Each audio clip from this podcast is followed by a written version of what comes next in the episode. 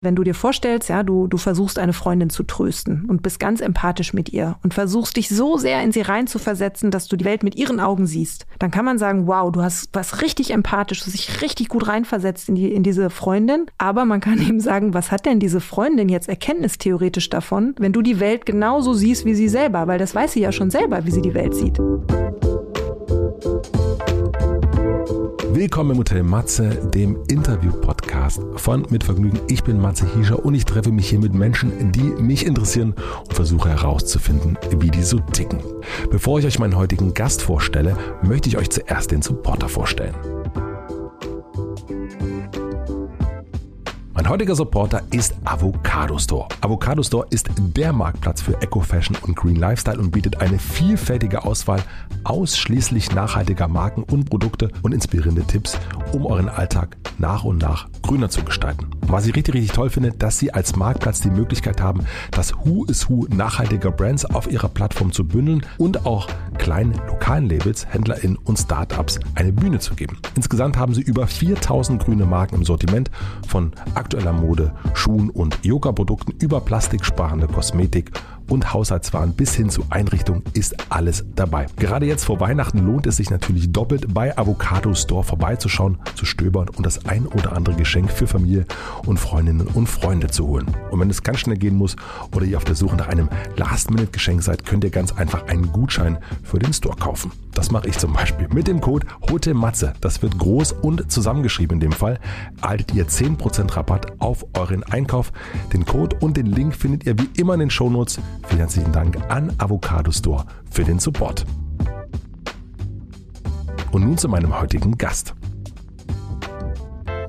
Mein heutiger Gast ist Svenja Flasspöhler. Svenja Flasspöhler ist Philosophin, Chefredakteurin des Philosophie Magazin und Autorin mehrerer Bücher. Unter anderem Die potente Frau und ganz aktuell sensibel. Immer wieder, aber vor allem in jüngster Zeit wurde Svenja zur Reizfigur in den Medien, vor allem in den sozialen Medien. Ihr Hinterfragen gesellschaftspolitischer Phänomene und deren Ursachen stößt nicht ausschließlich auf Zustimmung und Gegenliebe. Im Gegenteil, sei es ihre Auseinandersetzung mit der MeToo-Debatte oder auch ihre aktuelle Frage nach der Balance zwischen Sensibilität und Resilienz.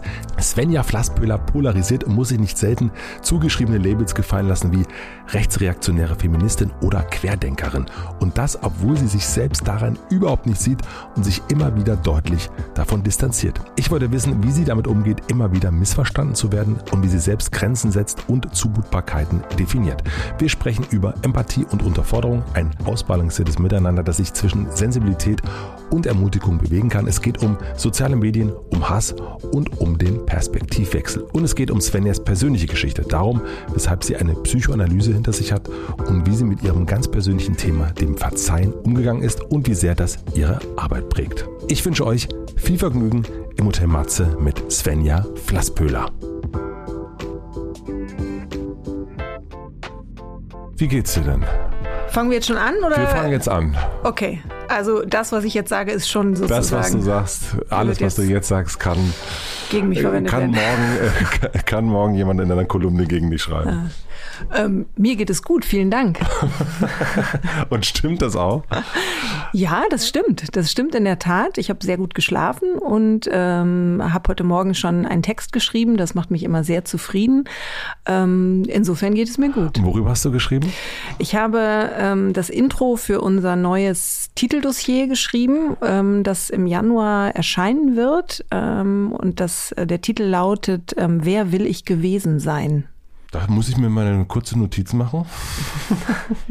Genau, wer will ich gewesen sein? Und ähm, weil wir haben ja so das große Problem, dass wir ja in einer Multi-Optionsgesellschaft leben und ähm, diese Frage, wer will ich sein, also die so rein in die Zukunft gerichtet ist, macht das Problem eher größer, weil einfach dieser Zukunftsraum immer ein Optionsraum ist und man diese Frage eben, wer will ich sein, nicht so richtig beantworten kann. Ne? Will ich diesen oder jenen Beruf ergreifen? Vielleicht sollte ich nochmal alles ganz anders machen, nochmal alles umwerfen und so weiter.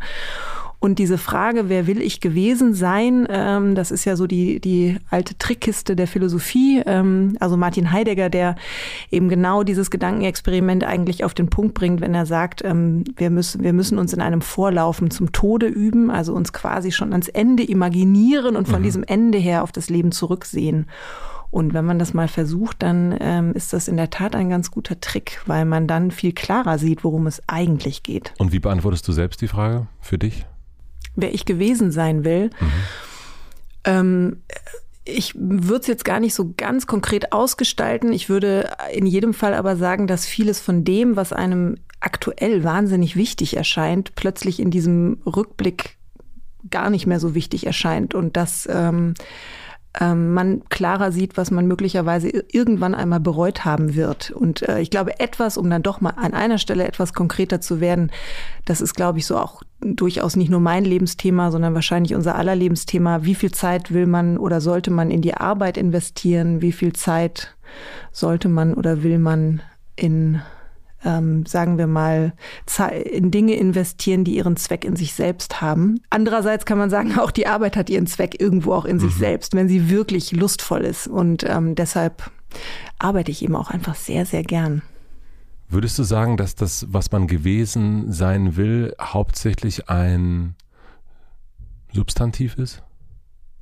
Nee, ich würde es eher immer eher so beschreibend im Sinne des Adjektivs wahrscheinlich mhm. äh, versuchen zu umreißen. Also ähm, nicht, nicht, nicht so sehr, was ich gewesen sein will. Also will ich jetzt, äh, weiß ich nicht, Ministerin gewesen sein oder dieses oder jenes, sondern eher vielleicht eher wie. Wie will ich eigentlich gewesen sein? Und ähm, da fallen einem dann ja sofort ähm, bestimmte Dinge ein, ja? Oder vielleicht fallen auch einem auch als erstes die Dinge ein, wie man nicht gewesen sein will. Mhm, das stimmt. Ich habe äh, die schönste Antwort, die ich mal darauf bekommen habe, während sich der Hund hier im Hintergrund komplett zerlegt, selbst um sich dreht äh, und in sich selbst Gefallen findet, habe ich das Gefühl. Ja, ist auch schön, oder? Ja, ich meine, von den Tieren kann man auch eine Menge lernen, ja, muss man sagen. sich mal so auf den Boden legen und, und wälzen. Und wälzen, das mhm. habe ich wirklich lange nicht gemacht. Ich habe aber gerade jemanden gesehen, der sich einfach wirklich sehr, sehr lustvoll hingelegt hat. Auf da der Straße. So ein großer Sandhaufen davon und der hat sich wirklich, also ein älterer Mensch hat sich einfach lustvoll da reinge, äh, reingesprungen. Und das fand ich irgendwie, dachte ich, das ist aber auch schön, in diesem Matsch sich so einfach mal so rein ja, ja. Ich meine, was, was uns, glaube ich, daran so gefällt, ist ja, dass man, dass man aus der, aus der Spur tritt. Also aus dieser irgendwie vorgezeichneten Spur, wie so ein Tag so zu verlaufen hat und wie, wie, man, wie man ihn so zu verbringen hat. Und man hat so seine Routinen und seine Strukturen und man macht es irgendwie so jeden Tag aufs Neue. Und ähm, ich glaube eben, was einen so beglückt, wenn man Menschen sieht, die einfach was total Unvernünftiges machen oder irgendwas völlig Ungewöhnliches, mhm. dass es plötzlich so einen Freiheitsraum eröffnet und dass man dann plötzlich vor dieser Frage steht, warum mache ich eigentlich nicht mehr aus meiner Freiheit? Wir leben ja in einer Zeit eigentlich eben der Selbstdisziplinierung. Ne? Man hat das ja alles irgendwie gut mhm. internalisiert und ähm, ich denke schon manchmal, dass man sich möglicherweise mehr erlauben kann, ähm, als man sich faktisch erlaubt. Was glaubst du, woran das liegt, dass ähm, wir das aber so schwer können? Also, dass wir unsere Generation, würde ich jetzt mal behaupten, die ja sehr frei ist, wir können überall, von überall arbeiten, wir können uns selbst verwirklichen, aber trotzdem stürzen wir uns dann so in so ein Burnout rein und überarbeiten uns, ja. weil uns das so gut gefällt. Du hast ja auch gesagt, du arbeitest auch gern. Mhm. Ja, ich meine, da, da muss man, glaube ich, irgendwie zu unterscheiden lernen zwischen wirklich lustvoller Arbeit und nicht lustvoller Arbeit. Und ähm, die Grenze ist ja gar nicht so leicht zu bestimmen, ne? weil wir eben ja nicht mehr im, im, im Sinne so, wie, wie das früher mal war, die Arbeit eben als Pflicht, die man zu erledigen hat. Und mhm. dann geht man nach Hause und hat Feierabend und trinkt sein Bier und zieht seine Pantoffeln an, ne? Ja. sondern das ist ja alles viel, viel verwobener. Ne? Also ich habe mal ein Buch geschrieben, das heißt Wir Genussarbeiter. Und mhm. da, ich glaube, in diesem Begriff wird es so ganz gut klar. Ähm, und man kann es mit dem Genießen eben auch übertreiben. Es kann auch ein neurotisches Genießen werden. Und ähm, ja, und warum wir das machen? Weil wir uns einfach, denke ich, sehr, sehr, sehr stark über die Arbeit definieren und ähm, das ist ja auch, auch wiederum ambivalent. Ja, das, man kann natürlich auf der einen Seite sagen, das ist irgendwie kapitalistische Entfremdung und ganz, ganz böse, aber andererseits hat ja schon Marx äh, den Menschen durchaus als arbeitendes Wesen imaginiert. Also die Arbeit ist schon etwas, was den Menschen eben auch äh, ausmacht und ihn irgendwie auch eben auch, auch in gewisser Weise ähm, ja, einfach Entfaltungsmöglichkeiten bietet, Sublimationsmöglichkeiten bietet, um es mit Freud zu sagen. Also das ist ja schon auch ähm, ein, eine, wie soll ich das sagen, ein Mittel, mit dem man irgendwie auch in der Gesellschaft gut gut sein kann. Also was uns verbindet mit der Gesellschaft und natürlich auch, das ist ein zweckgerichtetes Tun, was aber trotzdem gleichzeitig uns auch sehr entsprechen kann. Und ähm, eben deshalb würde ich mich durchaus auch zu denen zählen, die in, in, in, in der ganzen Widersprüchlichkeit des Wortes in ihrer Arbeit aufgehen. Ähm, so, ich arbeite einfach wirklich gerne und zu meiner Arbeit zählt ja äh, eben auch lesen und mich mit den Gedanken von anderen beschäftigen und richtig tief einsteigen in Ideen, die andere hatten und so. Das, ähm, das finde ich nach wie vor wahnsinnig faszinierend. Nun zählt es ja aber auch zu deiner Arbeit, dass sich andere mit deiner Arbeit auseinandersetzen. Und nun könnte man auch sagen, also zumindest wenn ich jetzt so die letzten Artikel gelesen habe, dass äh, an deiner Arbeit sich die Menschen scheiden, die Geister scheiden. Ja. Wie gehst du damit um? Wie definier, also wenn du dich über deine Arbeit auch definierst und ja. daran aufgehst, macht es das ein bisschen kleiner, das Aufgehen? Ähm, ja, ich meine, das ist mir natürlich nicht egal. Ne? Also, dass es da eben durchaus einige sehr laute Menschen gibt, die, äh, die, ich würde nicht nur sagen, meine Arbeit nicht gut finden, sondern die mich richtig hassen. Also das, das glaube ich, bin, glaube ich, wirklich eine, eine Art, und das ist für mich auch eine wirklich verhältnismäßig neue Erfahrung. Ich glaube, äh, dass ich die längste Zeit meines Lebens äh, nicht als Hassfigur verbracht habe, aber das bin ich eben für manche. Und die interessante Frage ist ja, warum mhm. ist das eigentlich so? Ne? Also warum ähm, reiben sich da so. Also gut, dass man sich an meiner Arbeit reibt, das finde ich völlig richtig. Also so dass man sich sein, ich, so ne? soll es sein und mhm. man soll sich natürlich mit den Thesen auseinandersetzen und äh, kritisch auseinandersetzen. Und ich bin wirklich äh, sehr, sehr offen auch für Streit und äh, für sachliche Diskussionen und so weiter. Ich glaube nur, dass wir in einer Zeit leben, und das geht eben auch weit über meine Person hinaus, wo es eben in weiten Teilen dann eben nicht mehr um die sachliche Auseinandersetzung geht, sondern eigentlich um die Diffamierung, Beschämung von Personen, also dass es wirklich auf die Person geht und nicht mehr auf das, was sie denkt. Und das ist eine Verschiebung, die ich mit großer Sorge betrachte, also jetzt auch wirklich ganz unabhängig äh, von mir. Und ähm, ich glaube, was dann eben wiederum auch für mich so eine Art dann doch Selbstschutz ist, ist eben zu gucken, okay, was daran ist ist sozusagen auch überindividuell. Was ist einfach auch ein Zeichen der Zeit und ähm, diese Mechanismen dann auch zu erkennen und zu analysieren. Ja, also was für Diskursdynamiken erleben wir heute? Was hat das zu tun mit den sozialen Medien, äh, dass eben auch jeder äh, nicht nur Empfänger ist, sondern auch Sprecher ist, Sender ist. Und äh, ich glaube, die diese Rolle der sozialen Medien, die die kann man gar nicht äh, gar nicht äh, überschätzen im Moment. Wann hast du gemerkt, dass es bei dir nicht mehr nur um deine Arbeit geht, sondern auch wirklich um dich geht. Also wann ist sozusagen dieser Blick, wann hat er sich verändert und woran hast du das gemerkt? Also dass du sagtest, es gibt Menschen, die dich hassen. Hm. Also es ist ein großes Wort Hass, finde ich. Ne? Ja, aber ich glaube, das stimmt. Also das, ich würde das schon so sagen. Ähm, ich glaube, dass das ist in dem Moment so, wenn man merkt, ähm, eben, dass, dass, dass die Leute zum Beispiel ähm, gar nicht mehr unbedingt die Bücher lesen, die ich schreibe oder sich mit den Gedanken auseinandersetzen, die ich habe, sondern die einfach schon sehen, oh, Flasspöder, furchtbar. Ne? Und mhm. dann eigentlich schon sofort ploppen dann bestimmte Etiketten auf. Ne? Also so eben Etiketten, die ich in den letzten Jahren so äh, immer so auf die Stirn, Stirn gedrückt bekommen habe und die ich wirklich auch, äh, also ich bemühe mich, sie zu verstehen, aber es fällt mir wirklich schwer nachzuvollziehen. Zum Beispiel rechtsreaktionäre Feministin habe ich für mein Buch MeToo äh, bekommen. Ähm, genau dann äh, sowas wie Corona-Leugnerin, Querdenkerin und so weiter jetzt in jüngster Zeit. Und äh, das ist also aus meiner Sicht wirklich alles vollkommen Hanebüchen. Aber äh, eben diese, diese, dieser, dieser Unwille, sich wirklich noch mit den Gedanken auseinanderzusetzen. Ne? Also äh, ich kann ein, ein schönes Beispiel nennen. Ähm, es gab jetzt in der Titanic so eine Doppelseite über mich.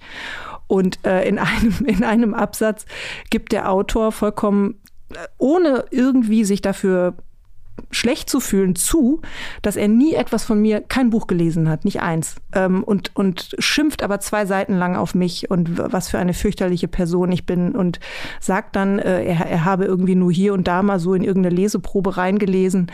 Aber das würde ja reichen und man würde quasi äh, alles sehen, äh, wie, wie bei einem offenen Schädel auf dem OP-Tisch. Und da sieht man auch, finde ich, sogleich sehr schön, ähm, wie, also wie, äh, wie, wie brutal ähm, äh, da eigentlich ähm, ja, operiert wird, ja, also auch mit Sprache wirklich, also der offene Schädel. Ähm, ja, und das, das ist wirklich etwas, was mir, was mir Sorgen macht und nicht nur mir. Das ist ja wirklich, ähm, das ist eine Art von Anti-Intellektualismus. Und bei dieser Titanic-Sache, um da mal ganz kurz reinzugehen, es ist ja ein Satiremagazin. Ich habe es nicht gelesen, aber wenn du das so erzählst, würde ich ja denken, gerade von dem, was ich da, was du erzählt hast, mh, der Autor, was ein Mann? Ja.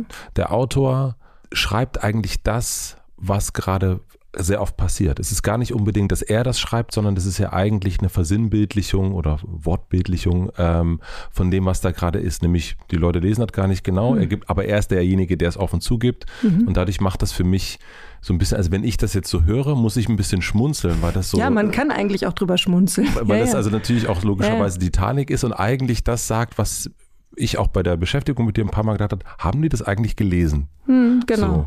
Und deswegen finde ich das eigentlich, wenn du das erzählst, finde ich das so ein bisschen süß, Mhm. Ähm, kannst du das auch in dem Moment, also wenn das jetzt von der Titanic kommt, auch so abstrahieren oder fängt da schon an, dass du so ein, ist da schon so bei dir die Flamme, äh, strömt das Gas schon aus und ähm Nein, also erstmal erstmal Flamme, Gas, also erstmal wirklich, was, was ich, was ich versuche, ist, mich nicht auf diese Ebene zu mhm. begeben. Also ich will nicht in diesen Mechanismus des Hassens oder des, der Verachtung oder der Vergeltung oder so fallen. Das, das, äh, das, das ist mir fremd und das will ich mir wirklich auch bewahren und nicht nur um meiner selbst willen, sondern äh, auch um des Diskurses willen. Ich glaube, man muss, man darf nicht zu dem werden, als dass äh, bestimmte Leute einen imaginieren. Ja, also das ist, glaube ich, genau das, was man unterbrechen muss. Und äh, das ist auch mein Anspruch an mich, mich selber. Und ähm, wenn ich sowas lese, dann, also natürlich ärgert mich das in dem Moment. Also das also wäre auch, ja, auch wäre Titanic. ja, ja, ich meine, das ist ja, wie gesagt, das ist ja nicht das einzige Medium, mhm. wo, wo das offensichtlich wird, dass die Leute sich mit den Inhalten nicht mehr beschäftigen.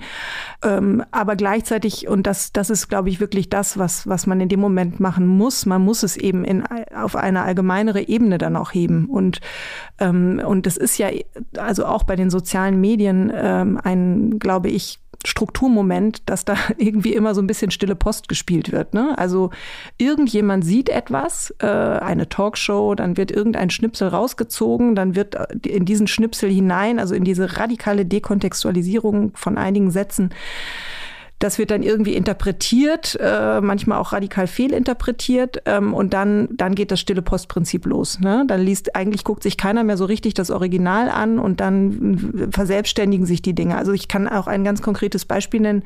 Bei meinem äh, Buch Die potente Frau, da gab es mal irgendwann bei Twitter äh, den, den Satz, äh, oder die Behauptung, ich hätte in diesem Buch gesagt, und ich sage jetzt hier nochmal ausdrücklich, es steht nirgendwo in diesem Buch, aber ich hätte gesagt, Frauen sind selbst schuld, wenn sie vergewaltigt werden. So. Mhm. Ein völliger Schwachsinn, ja. Das würde ich nie sagen, habe ich auch nie gesagt, steht nirgendwo in diesem Buch. Aber das interessiert Twitter überhaupt nicht. Äh, ne? Und das interessiert dann auch die Leute im Zweifelsfall nicht, die das dann irgendwie hören. Die denken nur, oh Gott, was ist das denn für eine Frau? Ist ja furchtbar. So, und dann, ne, das sind so diese Dynamiken. Und, ähm, und was mir da einfach wirklich grundsätzlich fehlt heute, das ist so eine Art von ich finde dieses Wort Erkenntnislust sehr schön. Das hat äh, eine Freundin neulich mal zu mir gesagt. Und äh, diese Erkenntnislust, dass man wirklich irgendwie versucht, etwas aufzunehmen, ähm, was damit zu machen, zu denken, ach, guck mal, interessanter Blickwinkel. Und um mal jetzt auf mein jetziges Buch zurückzukommen, oder da haben wir noch gar nicht drüber gesprochen, aber um darauf mal zu, zu sprechen zu kommen, das Buch über die Sensibilität, da habe ich eigentlich wirklich genau das versucht. Also, also schon auch noch mal noch mal differenzierter an dieses Phänomen heranzugehen, dass wir eben in einer Zeit leben, die ähm, ja, die von einer großen Gereiztheit gekennzeichnet ist, wo, wo eben Menschen oder Gruppen auch sensibel reagieren auf, auf auf Dinge, ja, und auf, auf Sprache, auf, auf zu viel Nähe. Ne? Das war ja auch so das Thema von MeToo. Und, und jetzt erstmal wirklich, ohne das zu bewerten, das erstmal so zur Kenntnis zu nehmen, dass, dass es da eben eine neue Sensibilität gibt, ja, für für, für Begriffe, für, ja, für Übergriffigkeiten und so weiter. Und ähm, was ich äh, da jetzt in diesem Buch versucht habe, ist wirklich die, die Sensibilität in ihrer ganzen Dialektik auszuleuchten, auch historisch, ideengeschichtlich und so weiter.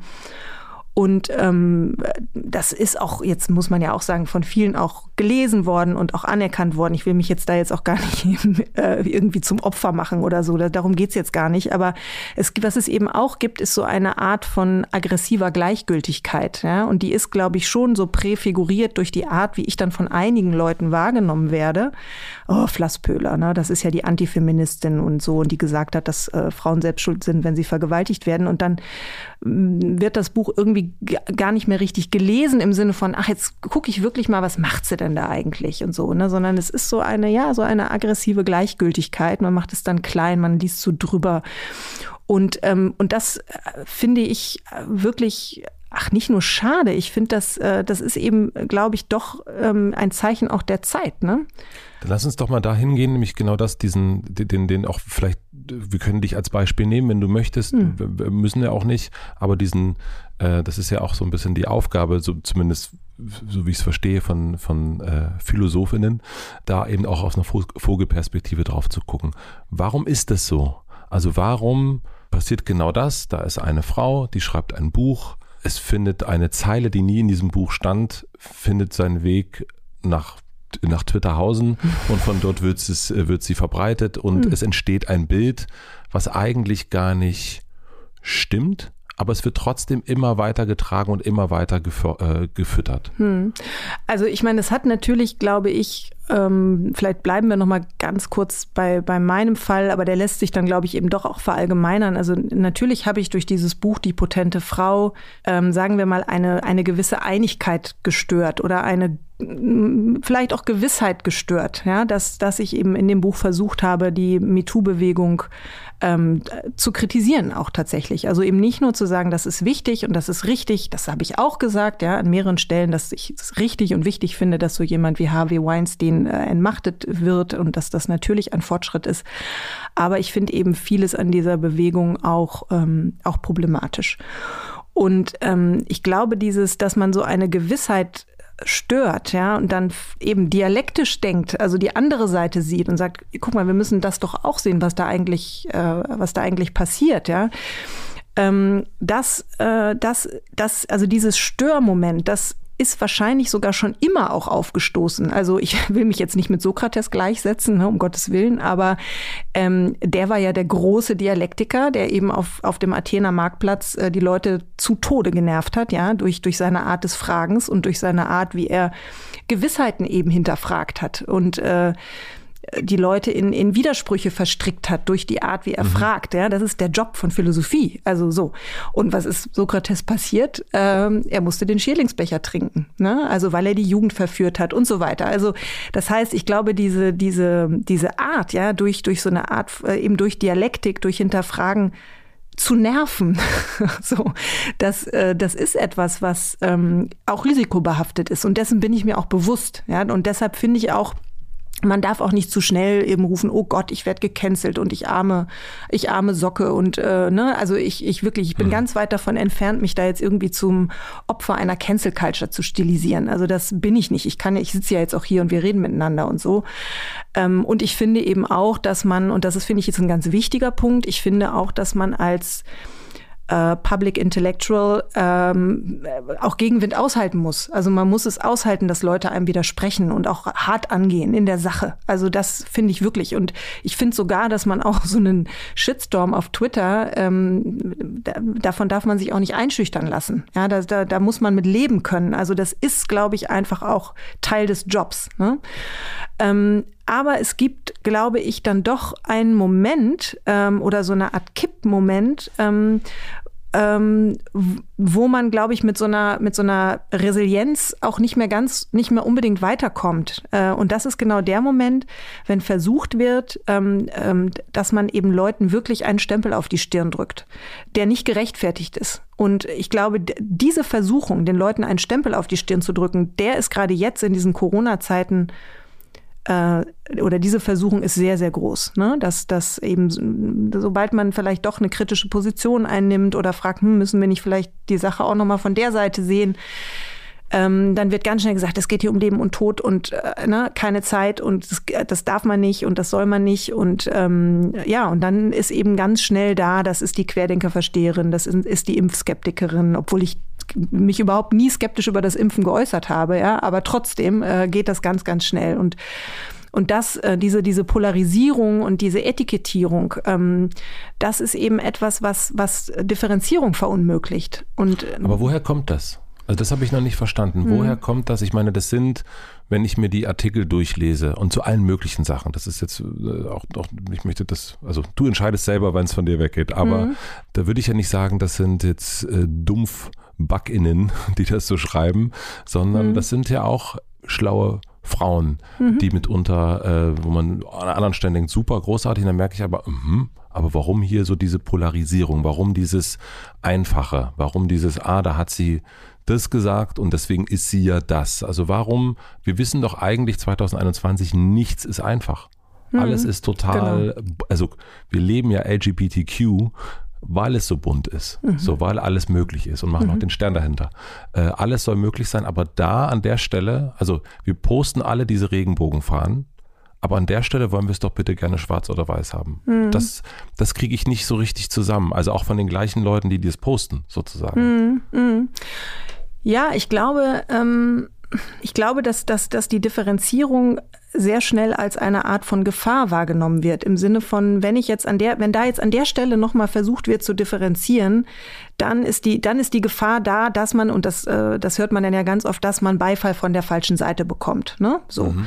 Ähm, also ich kann, ich kann jetzt mal ein Beispiel geben, jetzt auch ganz unabhängig von mir, ne? wenn man sagt, man findet LGBTQIA Sternchen super und man ist total dafür, für, für, für alle möglichen Lebensformen und man möchte unbedingt, dass queere, äh, transsexuelle, Transgender-Personen auf jeden Fall die gleichen Rechte haben wie Hetero-Personen. Ja? Da, da ist man unbedingt dafür, das würde ich auch definitiv von mir sagen.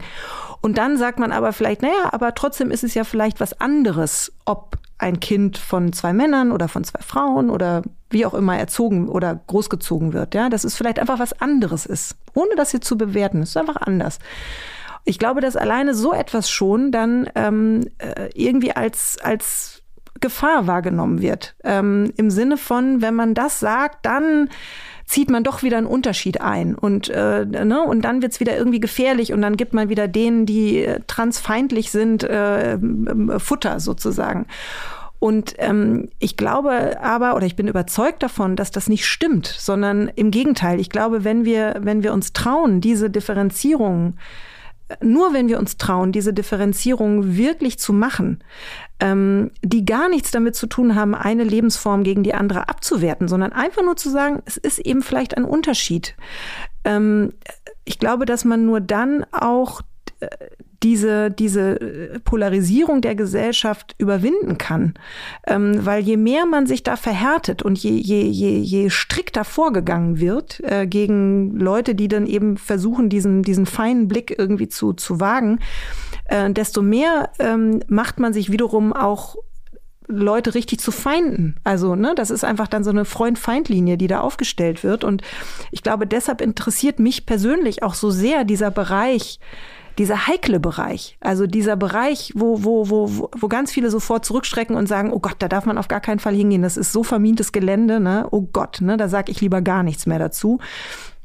Aber ich denke, man muss gerade zu diesen ganz heiklen Themen und zu diesem vermienten Gelände, da, da, da müssen wir uns drauf wagen, ähm, um eben diese, man kann ja fast schon sagen, digitale Logik 0-1, ja, es gibt nichts mehr dazwischen, es gibt nur 0 und 1, um die aufzulösen und um, um weiterzukommen. Und das ist ja auch der, der, das innerste Funktionselement sozusagen der Dialektik ist ja, dass man sich weiterschwingt. Also, dass man genau durch dieses dialektische Denken, das kann man bei Sokrates schon sehen, später natürlich auch bei Hegel, gespiegelt in der Phänomenologie des Geistes. Man, man kommt durch Rede gegen Rede, Argument gegen Argument, kommt man immer weiter und immer weiter und man er erkennt natürlich auch bei sich selber Widersprüche und, und Irrtümer und so entwickelt man sich. Und, und aber diese Erkenntnislust, die die Voraussetzung dafür ist, dass wirklich beide Seiten auch etwas erkennen, wenn die fehlt und wenn man nur noch denkt, äh, du hast aber äh, äh Unrecht und ich habe Recht und dazwischen gibt's nichts mehr, dann äh, gibt es eben auch keinen, keinen Erkenntnisfortschritt mehr. Siehst du da einen großen Unterschied zwischen digitaler und echter Welt? Also sehr, sehr, sehr. Also ich, ähm, ja, sehr. Also ich, ich, es gibt ja diese, die, diesen, ähm, äh, vielleicht, vielleicht äh, kennst du den Emanuel Levinas, ein, ein jüdischer Denker, der, ähm, der sagt, dass ähm, wenn ich in das Antlitz des anderen schaue, dann, ähm, dann gibt es ein Tötungsverbot.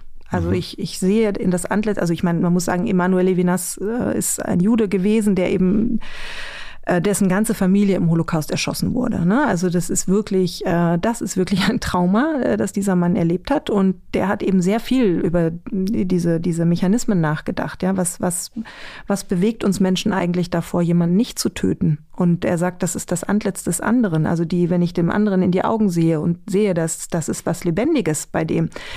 Ähm, und das ist natürlich genau das, was in den sozialen Medien oder in der digitalen Welt ausgesetzt ist. Da sehe ich niemandem in die Augen. Da sitze ich niemandem gegenüber. Da habe ich keine geteilte Atmosphäre.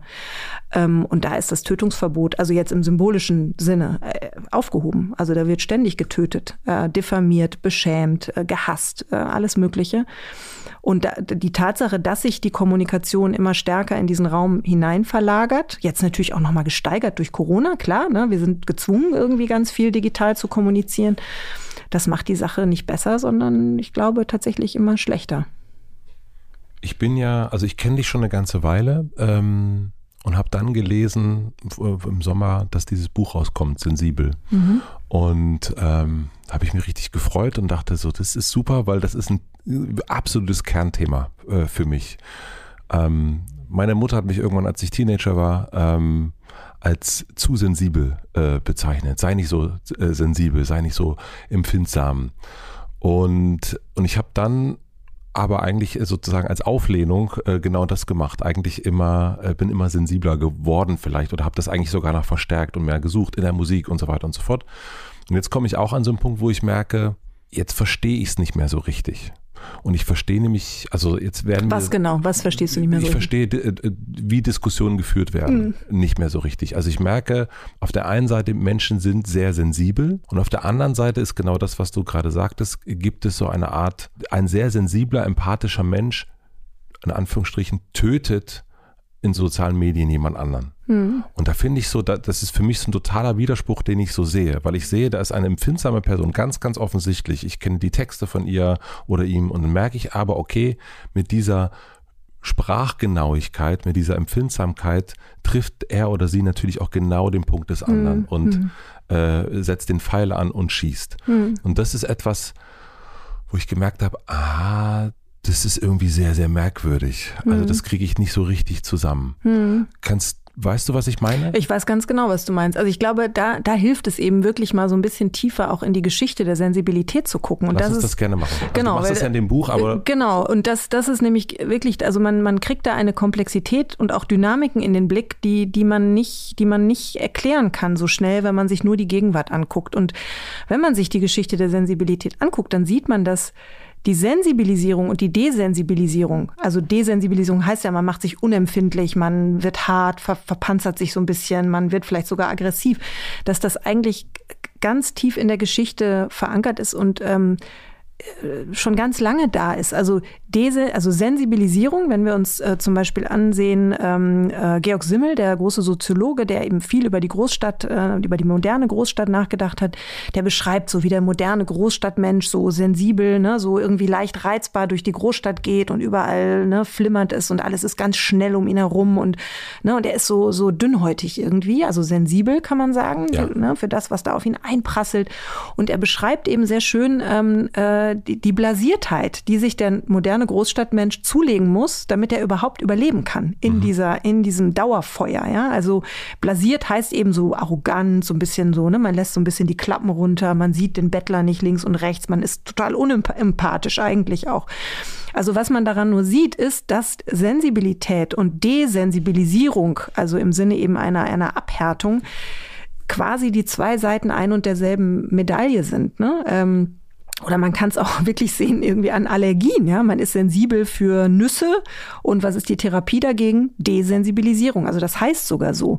Und ich glaube, dass man das natürlich auch erkennt eben bei bei diesen äh, Menschen, die du da wahrscheinlich jetzt gerade im Sinn hast. Und ähm, insofern versuche ich in dem Buch schon auch mich auch erstmal so empathisch durchaus anzunähern. Jetzt nicht sofort sagen, oh, das ist so schlimm, dass die Sensiblen so aggressiv sind, sondern ich versuche es wirklich auch erstmal zu verstehen. Ähm, ein anderer Zugang, wie man das gut verstehen kann, ist, dass man sich eben klar macht, dass diese, dass es eigentlich zwei Formen gibt von Sensibilität, nämlich einmal eine eine, eine aktive Form der Sensibilität. Das meinen wir so, wenn wir, wenn wir über Empathie reden oder Einfühlung oder das Mitfühlen, ne, dann sind wir so aktiv sensibel. Also mhm. ich versuche jetzt zu verstehen, äh, ich versuche jetzt so zu fühlen durch unsere hier geteilte Atmosphäre, ob du mir noch gut zuhörst, ob, ne, was ist mit dir los so. Das ist aktive Sensibilität. Und die passive Sensibilität, das ist eben die Reizbarkeit. Also das heißt, ich bin empfänglich für Reize. Und ähm, da hört man schon an diesem Begriff der Reizbarkeit, dass die Sensibilität und die Aggressivität gar nicht zwei ganz verschiedene Phänomene sind, sondern dass das in dieser Reizbarkeit eigentlich zusammenfällt. Und ich finde, wenn man sich so annähert, dann findet man ganz viele Erklärungen eigentlich dafür, wie diese Gegenwart jetzt im Augenblick äh, äh, funktioniert und wie eben auch so eine hohe Sensibilität ähm, umschlagen kann in eine wahnsinnige Brutalität. Für mich war Sensibilität und Empathie eigentlich mal was sehr, sehr Positives. Ah, du bist so empathisch. Mhm. Und wenn man jetzt dein Buch liest, dann, müsst, dann könnte man ja eigentlich sagen, oder muss man eigentlich sagen, ja, aber. Ja, genau. Ja. Ähm, wann wird Empathie gefährlich? Also erstmal finde ich es wichtig zu sagen, was ist das Gute an Empathie? Ähm, und ja. das, das kann man, das kann man äh, sehr schön sehen, wenn man sich mit der Epoche der Empfindsamkeit beschäftigt. Wann war die? Äh, das war im, im, am 18. Jahrhundert, Epoche der Empfindsamkeit. Da gibt's eben diese empfindsamen Romane, zum Beispiel von Samuel Richardson, Clarissa. Ähm, und Richardson hat es eigentlich als einer der ersten Schriftsteller geschafft, ein breites Publikum, also es war ja so ein Mega-Bestseller für damalige Zeiten, für eine leidende Frauenfigur zu interessieren, für Clarissa. Mhm. Also ne, quasi er hat wirklich Männer wie Frauen dazu gebracht, empathisch zu sein mit dieser Person, dieser leidenden Frauenfigur. Also man kann sagen, eigentlich sind diese empfindsamen Romane MeToo avant la lettre. Ja, also man hat wirklich es geschafft, sich zu identifizieren mit diesen Frauenfiguren. Und, ähm, und daraus, aus dieser Empathie, ist eine, entstehen natürlich eben dann auch Bewegungen, soziale, revolutionäre Bewegungen, die sich einsetzen für marginalisierte Gruppen. Ich meine, auch Black Lives Matter ist natürlich, beruht ganz stark auf Empathie, ja, mit, mit, mit Schwarzen, die, die Gewalt erfahren haben. Also das finde ich erstmal wichtig, das zu sehen. Also diese, diesen, diese Fortschrittskraft, die in der Empathie liegt. Aber eben, es gibt auch, ähm, sozusagen da eben auch da eine dialektische Kehrseite. Und die kann man zum Beispiel ganz schnell erkennen, wiederum im 18. Jahrhundert, wenn man die Werke von Marquis de Sade liest, ähm, der ähm, Libertins äh, äh, entwirft in seinem Kopf, die sich auch wahnsinnig toll mit ihren Opfern, ähm, die empathisch sind mit ihren Opfern, aber nur um sie umso mehr zu quälen. Also man versucht quasi zu verstehen, wie der andere fühlt, aber nicht um ihm zu helfen, sondern um ihn umso mehr zu quälen. Das war der sehr auch äh, sadomasochistisch, genau. kann man sagen, was ja, er genau. so an, an, an, äh, angezettelt hat. Genau, also man könnte sagen, Empathie ist erstmal, das ist erstmal keine Moral, ne? sondern das ist äh, das kann in die eine oder andere Richtung gehen. Also und empathisch heißt in dem Fall, ich könnte sagen, okay, ich bin einerseits, ähm, ich beschreibe dich sehr wohlwollend, weil ich erkenne, äh, wer du bist und gleichzeitig weiß ich aber genau. Wo ist dein Wunderpunkt? Achillesferse. Ja, sozusagen. genau. Und okay, dann steche ich da rein. Und das heißt, ich fühle mich sozusagen in dich ein ja. und um dich entweder einerseits auf, auf den Arm zu nehmen und äh, genau. zu drücken und auf der anderen Seite aber auch fallen zu lassen. Das Messer in den Rücken zu stechen, mhm. genau. Also das geht eigentlich in beide Richtungen und dann, wenn man Max Scheler liest, dann kann man lernen, dass eben die Empathie, also das Mitfühlen, ja, dass man so spontan mitfühlt mit jemandem, ähm, dass das erstmal auch eben, es ist keine Moral, sondern es ist eigentlich eine Art von Gefühlsansteckung. Ja, also mhm. was wir in den sozialen Netzwerken auch merken, ja, das ist ja eben, es ist eine Art von virale Ansteckung ganz oft, die da, die da passiert. Ja, der Hass, der überträgt sich dann oder auch diese Emojis, die man unter den unter den Postings hat, ja, das irgendwie das saure Gesicht, das freudige Gesicht, das sind ja alles so Affektmaschinen eigentlich. Ähm, und das Interessanteste finde ich, finde ich aber persönlich, ähm, das ist ein Gedanke, den, den man bei Friedrich Nietzsche nachlesen kann. Der beschreibt nämlich jemanden, der, der so empathisch ist, dass er sich selbst komplett verliert, dass er eigentlich gar keine eigene Haltung mehr hat, dass er gar keine eigene Perspektive mehr hat. Und das konnte man ja, finde ich, auch sehr gut beobachten in der MeToo-Debatte, dass also Männer durften sich schon irgendwie beteiligen, aber nur als Zuhörende, nur als empathische Zuhörende, die erstmal versuchen, die Frauen zu verstehen. Und das ist ja auch erstmal richtig, ja. Aber wenn man dann gar keine eigene Position mehr hat und gar keine eigene Haltung mehr hat, dann führt es eben auch sehr schnell zu einer Art von Ich-Verlust, ja. Also man, und damit einhergeht, dass, wenn, wenn du dir vorstellst, ja, du, du versuchst eine Freundin zu trösten und bist ganz empathisch mit ihr und versuchst dich so sehr in sie reinzuversetzen, dass du die, die Welt mit ihren Augen siehst dann kann man sagen, wow, du hast was richtig empathisch, du hast dich richtig gut reinversetzt in, die, in diese Freundin. Aber man kann eben sagen, was hat denn diese Freundin jetzt erkenntnistheoretisch davon, wenn du dich, wenn du die Welt genauso siehst wie sie selber, weil das weiß sie ja schon selber, wie sie die Welt sieht. Und deshalb ist es so wichtig aus meiner Sicht, dass man, ja, man muss diese, man muss sich einfühlen, man muss mitfühlen in einem guten Gespräch unter Freunden, aber ein Freund hat nur dann etwas davon, dass ich mich mit ihm unterhalte, wenn ich gleichzeitig auch versuche, meine eigene Perspektive zu behalten. Also das ist, das ist die, das, was man in der Empathieforschung als Ich-Perspektive beschreibt. Also ich, ich als Svenja rate dir dieses oder jenes, ja. Nicht, ich versuche jetzt nicht du zu sein, sondern ich versuche jetzt als ich zu sagen, was ich denke, was du tun solltest. Und ich glaube, dass wir nur in dem Wechsel dieser Perspektiven, also dieser ganz starken Einfühlung, aber dann auch immer wieder in diesem, ich würde es anders machen, ich würde so und so machen. Das ist ein gutes Gespräch. Und ähm, diese reine Einfühlung, ähm, das, das ist, glaube ich, das eben bringt er erkenntnismäßig nicht viel Neues hervor. Ja, nur weiß ich ja nicht, welche Gangart du da gerne hättest, Svenja. Also, was äh, meinst du? Na, wenn ich jetzt zum Beispiel, ähm, nehmen wir mal ein Beispiel, auch was du aufgeführt hast. Äh, nein heißt Nein. Ja. Nein heißt Nein bedeutet ähm, einerseits, ich fasse dich jetzt an und du sagst, Nein, auf keinen Fall. Genau. Und das ist die, die absolute Grenze, damit klar ist, hier wird nichts überschritten. Mhm. Und andererseits, so schreibst du ja auch, bedeutet Nein auch ähm, Verführung. Ah, nee, so würde ich es jetzt nicht formulieren. Nee, nee, das, nee, das, so habe ich es nicht gemeint. Also vielleicht habe ich mich nicht verständlich ausgedrückt, aber ich, ähm, ich erkenne in diesem Satz Nein heißt Nein zwei Dinge. Nämlich einmal ganz klar, und insofern ist das natürlich auch ein total berechtigter feministischer Slogan, das ist ein Akt der Selbstbestimmung, Nein zu sagen, sich genau. zu wehren, ja, zu sagen, das will ich jetzt auf gar keinen Fall. Ich finde aber, dass um, um wirklich, in, wirklich emanzipiert zu sein, müssen wir uns klar machen, dass dieses Nein im Sexuellen der Frau auch immer schon zugeschrieben wurde. Nämlich im Sinne, also bei Rousseau kann man das sehr schön nachlesen, ja, die bürgerliche Sexualität der Frau oder die Sexualität der bürgerlichen Frau bildet sich heraus über das ständige Nein sagen. Also die Frau darf gar nicht wollen, ja, sie, sie darf auf gar keinen Fall Ja sagen, sie muss immer Nein sagen. Und ähm, also dieses Nein, also dieses Nichts, dieses Fehl der, der weiblichen Libido eigentlich, das ist etwas, was sich, äh, was sich durchsetzt in der Kulturgeschichte und ähm, deshalb plädiere ich nur dafür, dass man ähm, aufmerksam ist für die für die ähm, wirklich, da würde ich wirklich sagen, patriarchalen Denkmuster, die man vielleicht unbewusst mit in so einen Slogan übernimmt. Ja, das heißt jetzt nicht, dass der Slogan an sich falsch wäre oder dass es falsch wäre, als Frau Nein zu sagen, um Gottes Willen.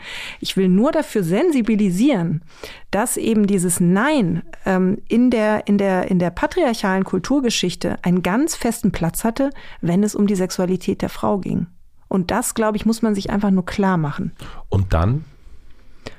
Und dann eben ähm, äh, wirklich in eine in eine, in eine weibliche Sexualität hineinkommen, die, ähm, die vielleicht stärker von der Aktivität, von der, vom Begehren ausgeht. Ähm, also in dem Sinne, dass Frauen, wenn sie in, in bestimmten Situationen sind, ja, ich rede jetzt nicht, also ich rede jetzt wirklich nicht von Vergewaltigung und Nötigung, da ist sowieso klar, ja, dass da sind die Dinge klar. Ja, da, da gibt es Täter und Opfer. Ja. Das meine ich nicht. Aber es gibt ja ganz viele Situationen, ähm, wo eben, wo man als Frau irgendwie doch darauf wartet, vom Mann angesprochen zu werden. Ne? Das ist ja immer noch eher so die, die Männerrolle. Ne? Die, der Mann soll die Frau ansprechen, der Mann soll die Frau verführen. Ähm, ne? Und, und äh, so, und die Frau, die irgendwie selber begehrt, selber will, ähm, das ist dann eben, ne? solche Wörter gibt's ja eben nicht für Männer, die Schlampe, die Hure und so weiter. Ne? Das ist also die sexuell begehrende Frau, kann man bei Rousseau auch wunderbar nachlesen, die untergräbt die Fundamente der Zivilisation. Die darf es eigentlich gar nicht geben. Ja. Und so. Und ich glaube, dass, dass wir eigentlich diese ganze Geschichte die müssten wir vor allem auch aufarbeiten. Also diese, dieses reaktive Moment der Frau, ja, dass sie immer nur reagieren kann, dass sie, dass sie eher auf dem, auf der Seite des Nein stehen muss, um sich eben davor zu verwahren, irgendwie als Schlampe oder Hure wahrgenommen zu werden. Und äh, das, das gibt es, ich, ja. ne, das gibt es ja auch schon. Es gibt ja den sexpositiven Feminismus, ne, der, der, der versucht wirklich die, die weibliche Sexualität ganz anders zu denken und so weiter. Und darum geht es mir eigentlich, dass, dass ähm, dass wir sozusagen nicht so um den, äh, also psychoanalytisch würde man sagen, so um den allmächtigen Phallus kreisen als Frauen, ja, äh, so, sondern dass wir da in eine, in eine eigene weibliche Potenz kommen. Auch in dem Sinne, dass ähm, Frauen, glaube ich, und das weiß ich von mir selber auch, ne, da könnte ich jetzt 20 Situationen aufzählen, ähm, wo ich irgendwie in einer Situation war mit einem Mann und mich eigentlich so verhalten habe, wie ich mich überhaupt nicht verhalten wollte, wo ich nachher dachte, mein Gott, was hast du da eigentlich gemacht? Ja, also aus so einer ganz komischen, weiblich anerzogenen Gefallsucht oder so einem, ne, man, ne, man, irgendwie will man, will man, es, es hat manchmal fast was Devotes, ja. Und ähm, ich glaube, das kennt, ich würde fast vermuten, jede Frau aus bestimmten Situationen, dass man nicht das getan hat, was man eigentlich tun wollte. Was man ja aber auch nicht immer weiß in so einem Moment. Ja, also aber sowohl, da, also das kann genau. ich auch als Mann auch Absolut. wiederum sagen. Ich, oh. Absolut. Und da sind wir ja bei einem weiteren, finde ich, total interessanten Thema, nämlich der Wille.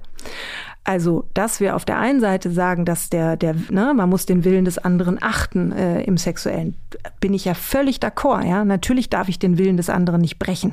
Völlig richtig. Aber wir müssen eben auch sehen, der sexuelle Wille ist äußerst komplex. Also der Wille will gar nicht unbedingt immer mein Bestes. Das weiß man ja auch von sich selbst, ja. Also man will ja manchmal, also es gibt ja diesen schönen Satz, protect me from what I want. Ne? Also was man will, das ist nicht unbedingt immer das, äh, wo man dann am nächsten Morgen aufwacht und sagt, das war jetzt aber super.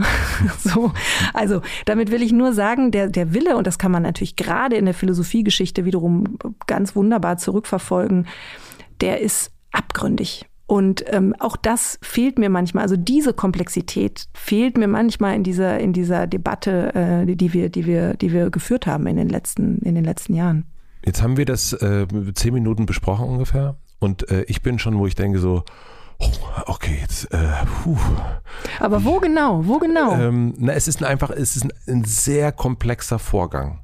Und wenn ich jetzt vor meinem neunjährigen Sohn stehe und dem das erklären soll, wie soll ich dem das erklären? Ja, aber es sind eben, also ich meine, wir sind ja nicht mehr neun, wir sind ja erwachsen und ich glaube, wir müssen uns gegenseitig diese Komplexität der Dinge zutrauen und äh, man darf die Leute auch nicht unterschätzen. Und ich glaube, wenn man versucht, die Dinge und gerade dieses ganze Feld der Sexualität, der Erotik und so weiter, das ist einfach ein, ein schwieriges Feld. Ähm, wenn man versucht, das unterkomplex darzustellen oder wenn man irgendwie versucht zu sagen, das ist jetzt hier die wie, wie nochmal, ne? ich rede nicht von Vergewaltigung und Nötigung, da ist klar, was gut und schlecht ist. Ne? Ich rede jetzt von diesem ganzen komischen Zwischenfeld, was wir mit, mit dem bisher ständig irgendwie zu tun haben. Einfach dadurch, dass man noch nicht weiß, ob der andere jetzt dasselbe will wie man selber. Und diese ganzen Situationen, ähm, also das ist eben ein so komplexes und schwer durchsichtiges Feld, dass man, glaube ich, einen Fehler begeht, wenn man versucht zu sagen, das ist jetzt die gute Erotik und das ist die schlechte und hier verläuft ganz klar die Grenze. Und ich glaube aber, dass das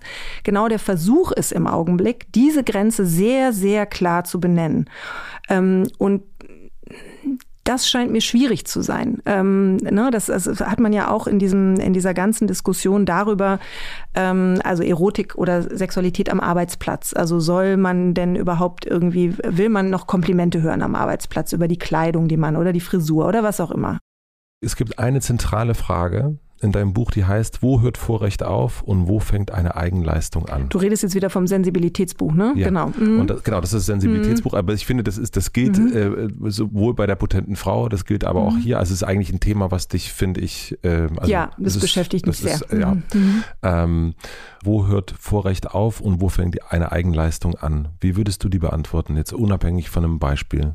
Ja, das, das, das ist nochmal, finde ich, ein ganz, ähm, eigentlich nochmal ein anderes Thema, was, was wirklich schwer zu beantworten, was gar nicht leicht zu beantworten ist. Ne? Also ähm, stellen wir uns mal eine, eine Frau vor, die ähm, nehmen wir mal an, die ist weiß, ähm, die, ähm, ne, aber es ist eine Frau, das ist ja nun mal auch ein Geschlecht, was jetzt nicht immer schon bevorteilt war. Ähm, vielleicht könnten ja. wir, wäre es dir möglich, dass wir ein Beispiel nehmen, was man vielleicht wirklich kennt?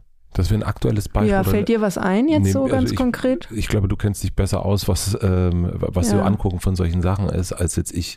Ja. Wenn nicht, dann nicht, aber vielleicht. Naja, ich, sag, ich meine vielleicht einfach mal so, ja, dass, ähm, dass ja immer ganz schnell gesagt wird, ja, du bist, du bist ja privilegiert, ähm, ne? Du kannst da sowieso gar nicht mitreden, weil du bist ja privilegiert, ne? Eben als weiße, heterosexuelle Frau ähm, bist du einfach privilegiert und weißt gar nicht, wie das ist, wenn man nicht privilegiert ist. Ja. Und ähm, ich, ich finde es interessant, darüber nachzudenken, eben wo, wo fängt dieses Privileg an, was mich immer schon gewisser, in gewisser Weise erhebt über andere und wo fängt dann aber eben auch die Eigenleistung an. Und ich ähm, ähm, also es gibt Privilegien, also dass ich weiß bin, ist sicherlich ein Privileg. Ähm, dass ich in Deutschland geboren bin, ist sicherlich ein Privileg im Sinne von, das erhebt mich äh, oder gibt mir immer schon gewisse, um es jetzt mal so ganz blöd zu sagen, Wettbewerbsvorteile gegenüber Menschen, die woanders ge geboren mhm. sind. Existenzielle Vorteile, also nicht nur Wettbewerbsvorteile, sondern überlebenswichtige Vorteile, ne, sicherlich. Ähm, und auf der anderen Seite ähm, ist mein Eindruck aber auch, dass man, und da würde ich jetzt sogar auch weiße heterosexuelle Frauen einschließen, ähm, die dann eben sagen, äh, eben, wir sind strukturell benachteiligt, ähm, ne, wir, wir, wir können gar nicht dieses oder jenes erreichen, weil wir strukturell benachteiligt sind. Ne? Das, das ist ja oft eben die, die, die Rede. Und ich glaube, ja, es gibt sicherlich ähm, solche Strukturen, die Menschen benachteiligen. Das würde ich äh, nie negieren.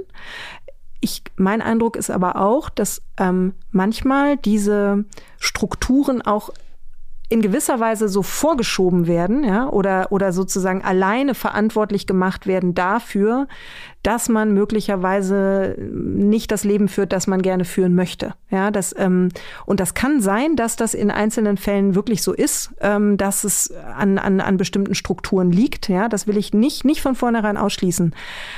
Aber ähm, ich denke, man muss eben gerade in einer Gesellschaft, jetzt, wir reden jetzt über unsere Gesellschaft hier, ja, nicht, nicht über, äh, wir reden jetzt über westliche Industrienationen wie Deutschland.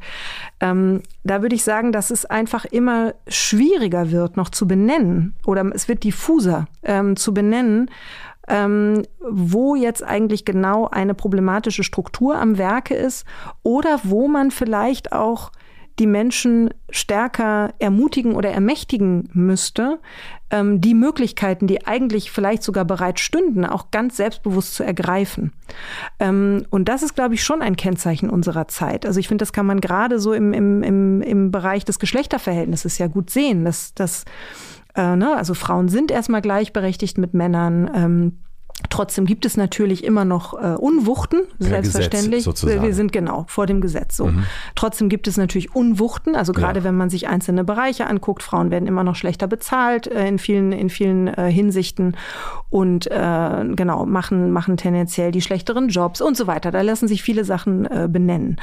Ähm, aber die Frage ist ja, ähm, ist das jetzt wirklich oder wie genau generiert sich eigentlich das, was wir Struktur nennen? Ja, also hat das nicht auch etwas damit zu tun, dass zum Beispiel Frauen ihre Gehälter viel, viel schlechter verhandeln, viel, viel zu wenig offensiv verhandeln, was dann eben natürlich wiederum was zu tun hat mit einer sehr, sehr alten, eben patriarchalen Geschichte, die uns Frauen nicht ermächtigt hat, offensiv zu sein, selbstbewusst zu sein, zu sagen, hier, das kann ich und dafür will ich die und die Kohle haben. Fertig, so ist es.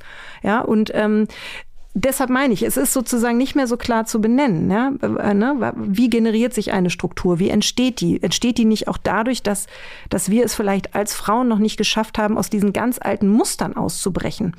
Und mein Einsatz ist zu sagen, wir brauchen beides. Wir brauchen einen Blick für äh, problematische Strukturen, das müssen wir sehen, aber wir müssen auch sehen, inwiefern wir als einzelne Frauen genau diese Strukturen eben auch aus eigener Kraft auch ausbrechen aufbrechen könnten, wenn wir aus diesen ganz, ganz alten Verhaltensmustern rauskommen.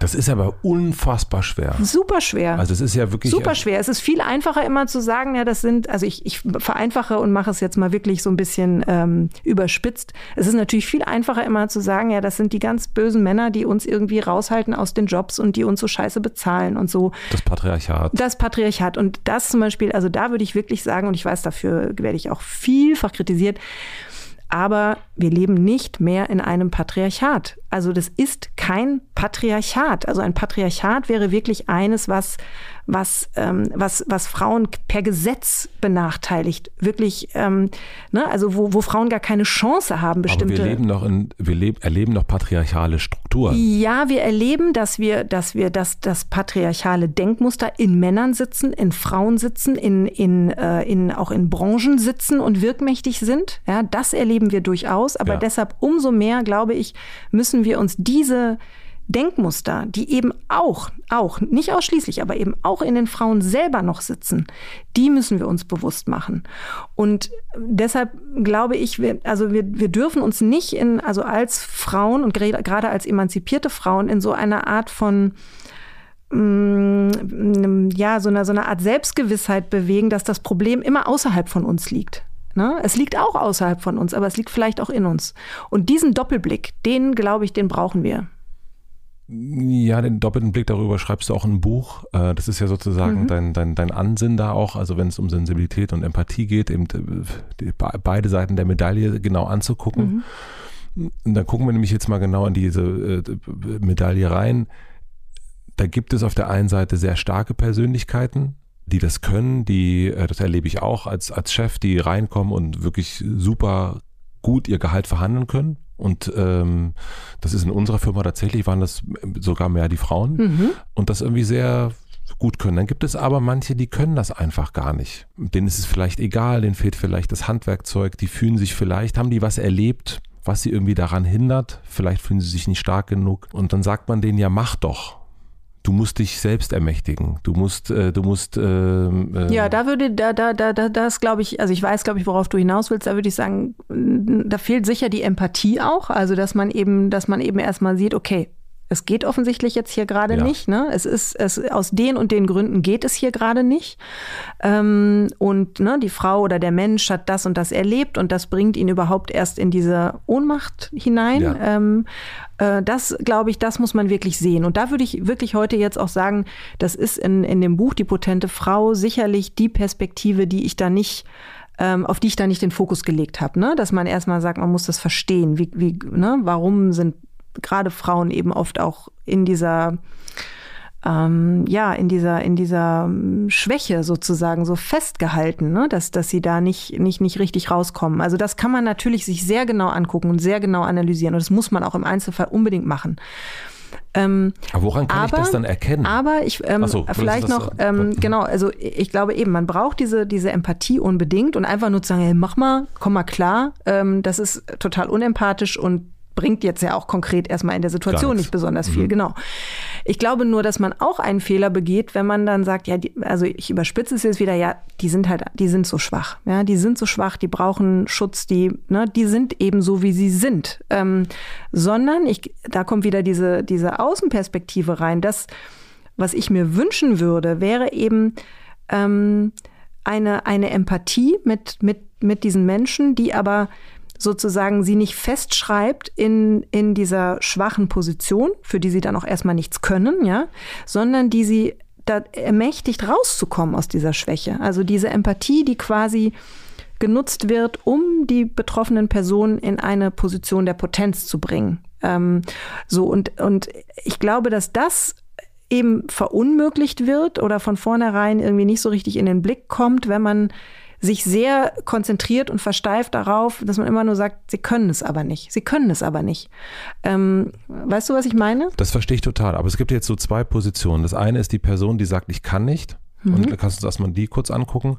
Die sagt, ich, ich kann da nicht hingehen. Ähm, das ist für mich schrecklich, wenn ich da hingehe, wenn ich mich, ob das jetzt das Chefbüro ist, ob das jetzt, was es auch immer ist, mhm. eine Buchmesse ist, eine Veranstaltung ist, was es auch immer ist. Woran kann diese Person erstmal selber erkennen, dass sie es vielleicht doch könnte? Also, dass vielleicht ihr, ihr Blick auf sich selbst mhm. vielleicht einer ist, weil, also äh, ja, wirklich gar nicht, ich, ich gucke gar mhm. nicht drauf, sozusagen, weil das ist, das, das würde ich danach machen, sondern mhm. einfach sie selber. Sie kann sich angucken, vielleicht hört das jetzt jemand und sagt, ich traue mich immer nicht.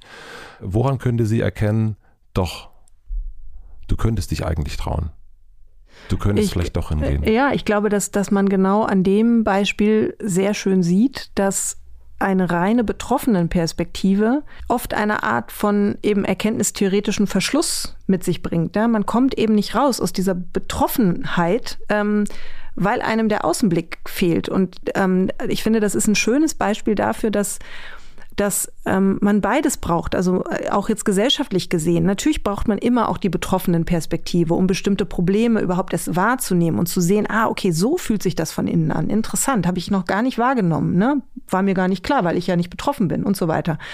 Und gleichzeitig ist es aber ja so, dass ähm, man dass gerade die Betroffenen ähm, Möglichkeiten gar nicht sehen können, weil sie eben so betroffen sind und weil sie so feststecken in dieser, in dieser Innensicht. Und äh, also ich weiß tatsächlich auch, wovon ich rede, weil ich selber sehr lange eine Psychoanalyse gemacht habe. Also ich lag auf der Couch und hm. jemand anderes saß hinter der Couch.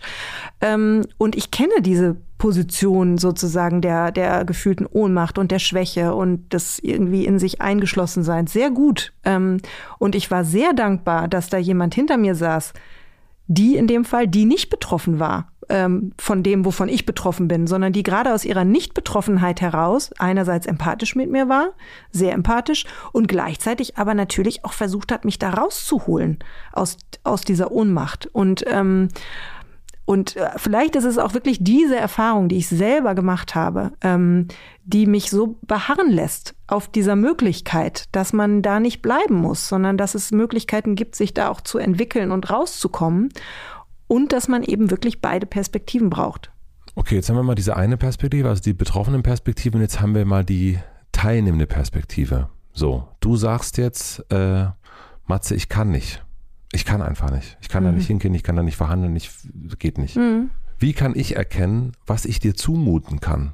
Wie kann ich, also nun gibt es mhm. ja aber auch nochmal zwei Möglichkeiten. Mhm. Der eine Blick ist der im Anglitz. Ne? Mhm. Ich, du sitzt mir gegenüber mhm. oder liegst auf der Couch oder wie auch immer und dann sehe ich dich und, und meine vielleicht, äh, da ist mehr Kraft. Und dann gibt es aber natürlich auch noch die digitale Perspektive. Ich kenne die Person aber gar nicht, aber ich äh, sozusagen, ich, ich spreche mal eine Empfehlung aus, äh, dass die Flasspöhler vielleicht gar keine Philosophin ist oder äh, ähm, was auch immer. Also ich, ich kenne die, aber ich habe nicht den Anglitz. Da gibt es ja auch nochmal so zwei Unterschiede. Wie kann ich das sozusagen als teilnehmende Person, wie, wie kann ich da wissen, was jetzt welche Gangart da angesagt sein könnte? Also ich würde da eher zwei nochmal einen anderen Unterschied einziehen. Ich glaube, ähm, man kann diese Frage jetzt einerseits stellen, wirklich auf so, ein ganz, auf so einer ganz persönlichen Ebene. Also wie kann ich überhaupt in dem Gespräch mit jemand anderem, der mir vielleicht auch sehr nah ist oder der, in dem ich zumindest in dieser Situation sehr nah bin, wie kann ich da erkennen, wie weit ich in der, sagen wir mal, normativen Forderung, ne, versuch's doch mal, komm, du schaffst das, wie weit kann ich da eigentlich gehen, ohne ihn komplett zu verlieren oder ja. ohne ihn zu frustrieren und so. Genau. Genau, das, äh, das wäre jetzt eine Frage, die, die könnte man in so einem therapeutischen Diskurs genau analysieren, ne, wie, wie sowas eigentlich funktioniert. Ne. Da gibt's natürlich Fachbücher zu. Ich bin keine Therapeutin, ja. deshalb kann ich das jetzt auch nicht sagen, wie das genau funktioniert. Ähm, aber es gibt natürlich auch neben diesem eher persönlich-therapeutischen, äh, neben dieser thera persönlich-therapeutischen Dimension oder auch freundschaftlichen, in Freund mhm. Freundschaften ist es ja genauso, ne? dass man ja. ganz oft in dieser Situation ist. Ähm, gibt es aber natürlich auch eine gesellschaftliche Perspektive. Also was müssen wir uns in einer liberalen Gesellschaft eigentlich zumuten, ähm, damit diese Gesellschaft liberal und frei bleibt? Ne? Und das ist, das ist eigentlich die Frage, die mich da in diesem Buch auch ähm, äh, beschäftigt. Und ähm, und die ich dann wiederum versuche wirklich ambival äh, dialektisch zu beantworten. Also weil natürlich ist es so, dass es ähm, nicht nur kaltherzig wäre, sondern äh, wirklich radikal unempathisch, wenn man einfach nur sagen würde, äh, ja, du erfährst jeden Tag auf dem Weg zur Arbeit Rassismus, ja, pff, stell dich mal nicht so an, musst du halt mit klarkommen. Ne? Also das würde kein also würde ich niemals sagen. Natürlich muss man da an den Strukturen etwas ändern und man muss dafür sorgen, dass dieser Mensch keine rassistischen Erfahrungen macht. Ja. Gleichzeitig sagt auch der, der ähm, Soziologe und Rassismusforscher Aladin Elmar Falani, der ein wirklich sehr, sehr tolles und lesenswertes Buch geschrieben hat, wozu Rassismus, der sagt, dass, ähm, dass es aber eben auch wahnsinnig helfen kann, wenn man einfach den Kindern schon sozusagen beibringt, wie sie resilient werden können, genau für solche Situationen. Also wie sie sozusagen umgehen, wenn ihnen das widerfährt, was sie dann tun können, aktiv, selber, in der konkreten Situation. Lass uns mal bei der, bitte bei dem Teilnehmenden bleiben. Also äh, äh, was sie selber machen können, das hatten wir erst schon so, ne? dann hilft mhm. vielleicht eine, eine, therapeutische Hilfe, vielleicht hilft ein Resilienztraining und so weiter. Mhm. Aber wirklich mhm die Person, also ich, dein, dein Gegenüber, also wie ich erkennen kann, wie weit kannst du eigentlich schwimmen? Sozusagen. Also wenn man mhm. ins, ins kalte Wasser äh, schubsen äh, sind. Also ne, du sagst, ich kann nicht, ich kann nicht, ich kann nicht und ich sag und ich sitze dir gegenüber und denke so, oh, ich glaube, sie könnte eigentlich doch. Mhm. Aber ist das nicht vielleicht ein bisschen bevormundend auch? Mhm. Also wo ich glaube, es ist letzten Endes immer heikel ähm, äh, in, in, in, in solchen Situationen, ne? weil man kann die Menschen natürlich überschätzen, man kann sie aber auch unterschätzen. Also mhm. man kann ihnen auch zu wenig zutrauen ähm, und und sie sagen, ah nee, das schaffst du leider nicht, das kannst du nicht. Ne? Das ich, ich sehe schon, das kannst du einfach nicht. Also es geht ja in beide Richtungen. Ja, genau. Ne? Und, ähm, und äh, das, das bedarf eben, das bedarf einer hohen Sensibilität, glaube ich, schon für diese Person, um rauszufinden, also wie weit kann sie denn schwimmen? Was kann ja. ich ihr zutrauen? Ich meine, das, die Erfahrung machen wir ja auch, das ist jetzt nochmal was ganz anderes, aber dann doch irgendwie äh, verwandt mit Kindern. Also du hast äh, ein Kind, ich habe äh, auch zwei Kinder. Ähm, natürlich, ja, also da geht's ja ständig darum, ne, komm, trau dich doch, ne, das schaffst du. Also ja. so. Und gleichzeitig will man natürlich die Kinder auch nicht frustrieren. Also, ne, und äh, also Erwachsene sind nochmal sehr anders als Kinder, da lege ich großen Wert drauf. Das ist nochmal eine andere Kategorie. Ähm, aber natürlich hat man da ein ganz ähnliches Problem. Aber das muss man dann in eben der jeweiligen Situation, glaube ich, ähm, fühlen können, ähm, was man zutrauen kann und was nicht. Und ähm, ich glaube, man darf Menschen weder ähm, überfordern, man darf sie aber eben auch nicht unterfordern. Und das ist, ist im Grunde auch ein Pro oder eine Frage, mit der wir ständig beim Philosophiemagazin beschäftigt sind. Ne? Dass äh, ne, dass man ja immer so in den Medien hört, ja, die, man, darf die, man darf die Leser nicht überfordern, das frustriert die ja so schnell ja. und das ist ja ganz schlimm, wenn, deshalb muss man immer alles ganz einfach sagen und so. Also ich glaube eher, dass sich viele Leute unterfordert fühlen, oft. Ähm, und dass man ihnen viel mehr zutrauen kann, ähm, als es oft passiert, also auch intellektuell. Und genau sind wir wieder bei der Differenzierung und bei der Dialektik und bei diesem ganzen, bei der ganzen Komplexität. Dass die, die Menschen auch das aber dann dort nicht lesen. Also da gibt es sozusagen das komplexe Buch, da gibt es. Äh, Sagen wir, ja, genau. Also, aber ich würde das jetzt nicht auf die Gesamtgesellschaft mhm. ziehen, ne? sondern äh, also unsere Leser lesen unsere Sachen schon sehr, sehr genau. Und äh, da gibt es sehr viele Leserbriefe, wo man merkt, wow, die setzen sich wirklich damit auseinander, die interessieren sich dafür. Und ähm, und das ist die Erfahrung, die ich eigentlich mache, wie viel Erkenntnislust dann eben doch auch in dieser Gesellschaft ist. Also ich mache ja nicht nur das Philosophiemagazin, sondern auch die Phil Cologne in Köln, mhm. ein Philosophiefestival. Und äh, da bringen wir immer zwei Menschen auf die Bühne, die dann anderthalb Stunden miteinander sprechen. Also meistens ein Philosoph und ein Nicht-Philosoph oder auch eine Philosophin und eine Nicht-Philosophin. Und die reden anderthalb Stunden miteinander über ein Thema. Und ähm, die Leute sitzen anderthalb Stunden total gebannt da und sind begeistert davon. Ja, und ähm, gleichzeitig hört man immer wieder, ich war ja ein Jahr beim Radio, äh, mal, äh, da hört man dann immer wieder, ah, man darf die Leute nicht überfordern und nee, nach sechs Minuten müssen wir Musik spielen, weil die sind viel zu überfordert, wenn die zu lange äh, zuhören müssen und so. Da kann ich nur sagen, was für ein Quatsch. Ich meine, du machst ja dieselbe Erfahrung. Du machst ja, ja diesen Podcast, ja. Ich meine, die Leute hören doch zu. Ja. Es kommt drauf an, was man erzählt. Und, ähm, und, und, aber ich glaube, man kann eben, man, und man muss den Menschen in einer komplexen Welt auch Komplexität zumuten. Und man darf nicht in diese Digitallogiken von Freund und Feind und Pro und Contra und Null und Eins verfallen. Und diese, diese Art von, von Dualismus, die haben wir aber, glaube ich, vielleicht auch als Reaktion auf die Komplexität immer stärker. Ne? Dass, dass man das Gefühl hat, es wird alles so, so komplex und so wirr und so äh, unüberschaubar, dass wir jetzt plötzlich wieder anfangen, die Sachen ganz eindeutig zu sortieren. Ja? Deswegen sagt ja auch Gerd Skobel, complexify your life. Yes. Also, dass man sozusagen exactly. die, mhm. alles aufzieht und sagt, es muss, äh, also die Vereinfachung, das sagt ja dann auch Markus Gabriel hier, sorgt eigentlich dafür, dass es äh, der Welt so schlecht geht an, ja. vielen Stellen, weil wir es uns sehr einfach machen wollen. Also genau. technisch, technologisch zum einen, aber eben auch, äh, wenn es um die polarisierenden äh, Meinungen geht. Lass uns jetzt noch eine dritte Person dazu nehmen, zu, unserem, zu unserer kleinen äh, Versuchsanordnung, nämlich den Täter oder die Täterin. Mhm. Was würdest du sagen, sollten Opfer versuchen, Täter zu verstehen? Ja, das mit dem sollten, das finde ich, ähm, also um es ganz kurz an dieser Stelle zu sagen, dieses Wort Täter, ähm, da muss man, glaube ich, sehr genau dann auch nochmal fragen, was, was für Täter. Ähm, das, das, das muss man wirklich spezifizieren. Ähm, und ich finde, in, im Modus des Solltens kann man, äh, des Sollens kann man da sowieso äh, nicht, nicht sprechen. Also Sondern? Ich, ähm, ich weiß, also mir fällt dazu wirklich zu dieser Frage nur ein, ich habe ich hab mal ein Buch geschrieben über das Verzeihen. Ähm, da ging es um deine Mutter auch. Da ging es auch um meine Mutter, genau. Und, ähm, wegen na, der du auch auf dem Sofa lagst. Wegen der ich auch auf dem Sofa lag, genau. Aber ich habe ein sehr gutes Verhältnis heute zu meiner Mutter und ähm, so. Und äh, natürlich ähm, in diesem, in diesem Verzeihensprozess geht es natürlich immer darum, dass man versucht zu verstehen, warum jemand so oder so gehandelt hat. Ähm, und das kann, glaube ich, also würde ich jetzt für mich zumindest so sagen, auch ein Weg der Befreiung sein, weil man natürlich dadurch, indem man versucht zu verstehen, warum jemand so gehandelt hat, wie er gehandelt hat, die Sache auch von sich abrücken kann. Ähm, dann hat sie weniger mit mir persönlich zu tun, sondern ja. hat sie eher was mit dem zu tun, der es getan hat. Also insofern glaube ich, ist das schon eine Möglichkeit ähm, auch des ja, der, der, ja, der, der Verarbeitung, ähm, so würde ich das mal formulieren, sicherlich. Ich finde es nur schwierig zu sagen, das solltest du jetzt aber bitte schön tun. Also das ähm, äh, genauso wenig macht es Sinn zu sagen, du sollst verzeihen. Ähm, das, das, das ist etwas, ähm, da Was gibt ist dann versuchen, Versuch zu verzeihen?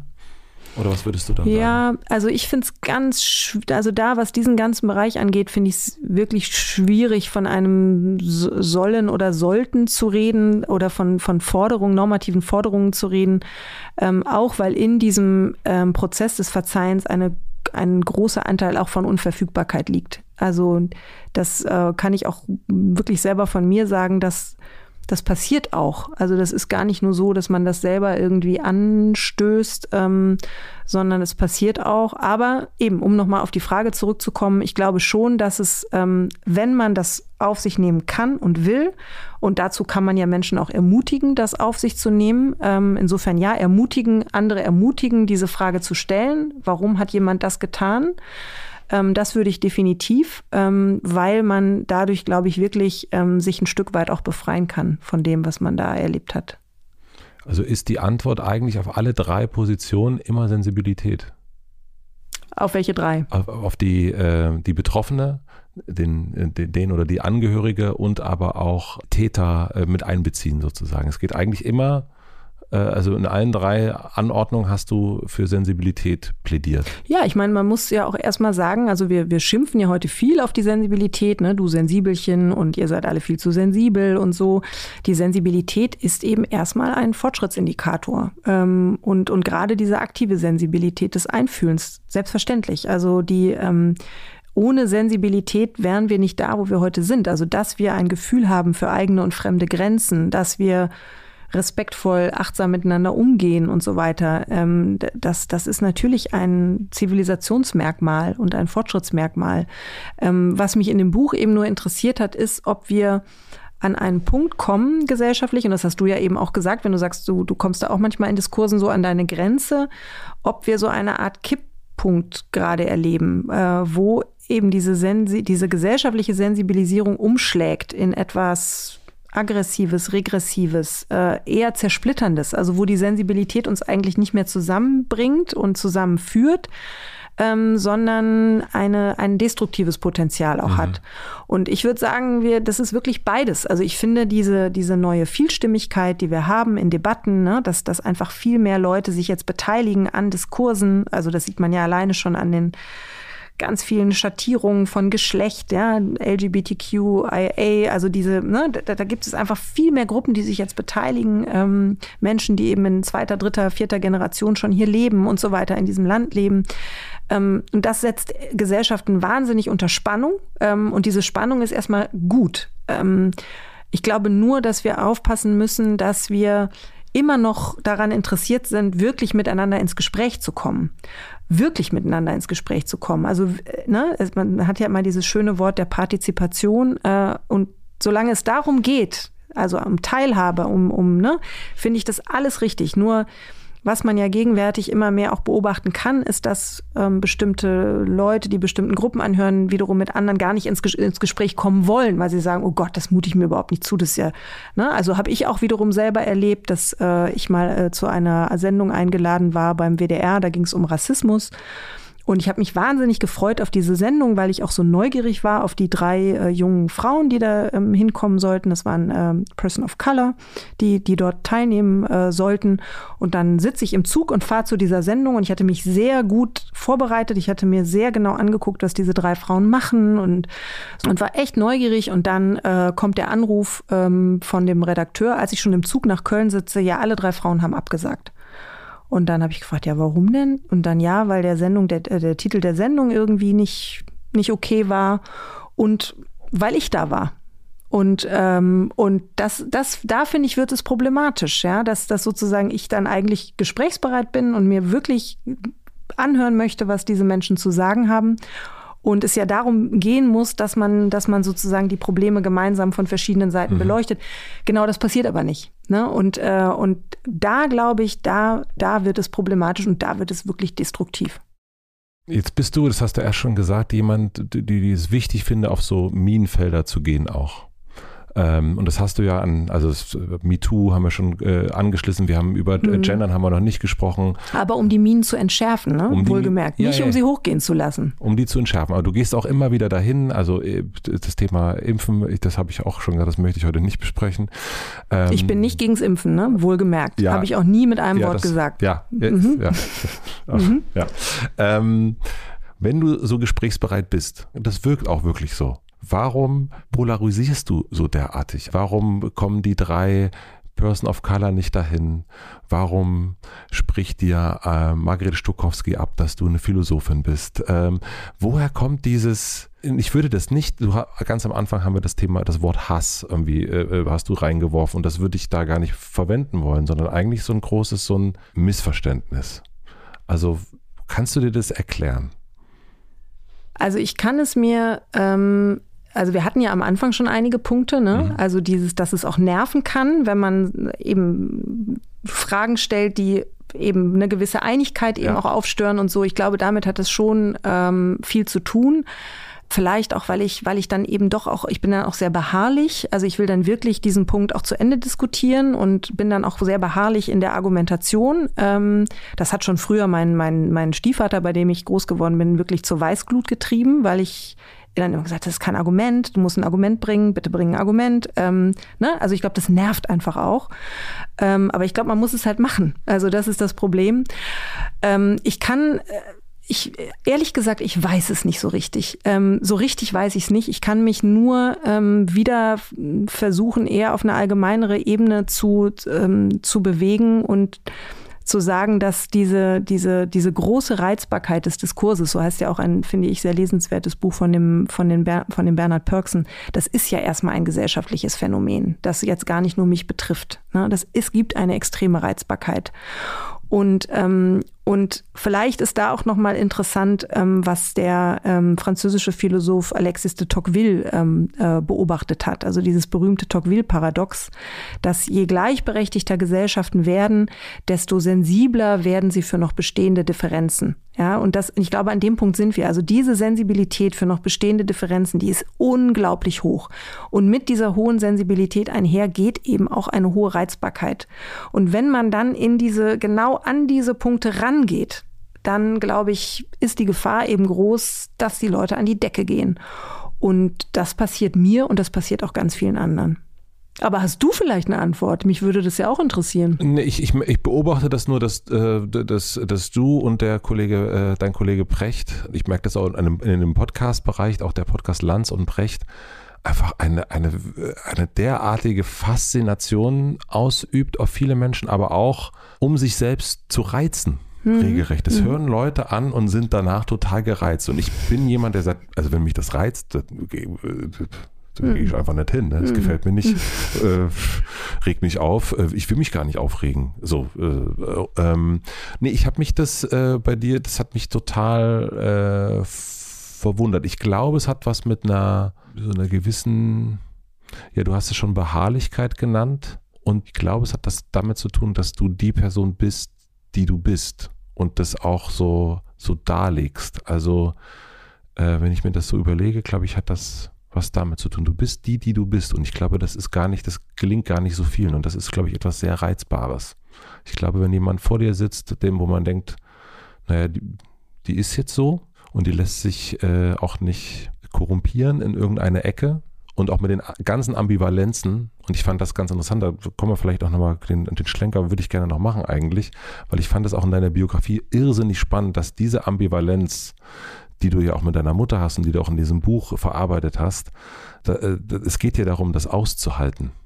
Äh, mhm. Und ich glaube, da geht es um die große Frage, also vielleicht um das, ich verkürze das ganz kurz, deine Mutter hat äh, die Familie verlassen, dich verlassen, als du 14 warst. Und die große Frage ist, warum gewesen ganz lange für dich? Was ist da eigentlich los? Und du einerseits hast du ein, ein Tagebuch von, äh, von ihr, äh, was sie über dich schreibt, wo du eine ganz große Liebe entdeckst und gleichzeitig aber auch, du hast äh, mal geschrieben, sie ist eine, eine, sie ist eine große Feministin auch und du hast geschrieben, sie ist eine Portalfigur, glaube ich, ne? Oder ja, Portal. Portalfigur des Lebens. Das ist ein Begriff von Peter Weiß. Ja. Hm. Und, ähm, und offensichtlich, du hast auch gesagt, du hast dich, äh, ihr versteht euch jetzt gut, aber das ist ja etwas, was man wirklich aushalten muss.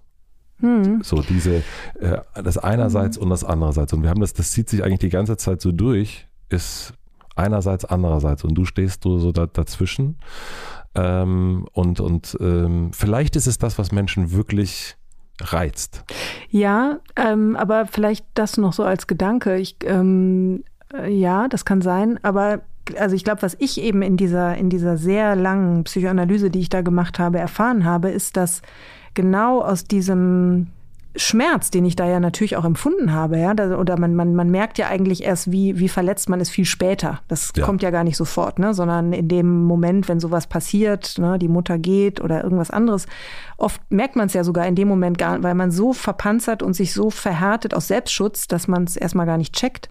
Viel später wird es dann aber klar, weil das Ganze dann zusammenbricht. Und äh, was ich eben selber in dieser Analyse erfahren habe, ist wirklich, wie aus dieser tiefen Verletzung dann über die Jahre, und da kann ich wirklich sagen, das waren Jahre, die ich das gemacht habe, wirklich eine Kraft entsteht. Also so eine Art von Resilienz eben. Also nicht eine Resilienz im Sinne einer Verpanzerung, sondern eine Resilienz, die, die, die, die, die aus der Verletzlichkeit heraus erwächst.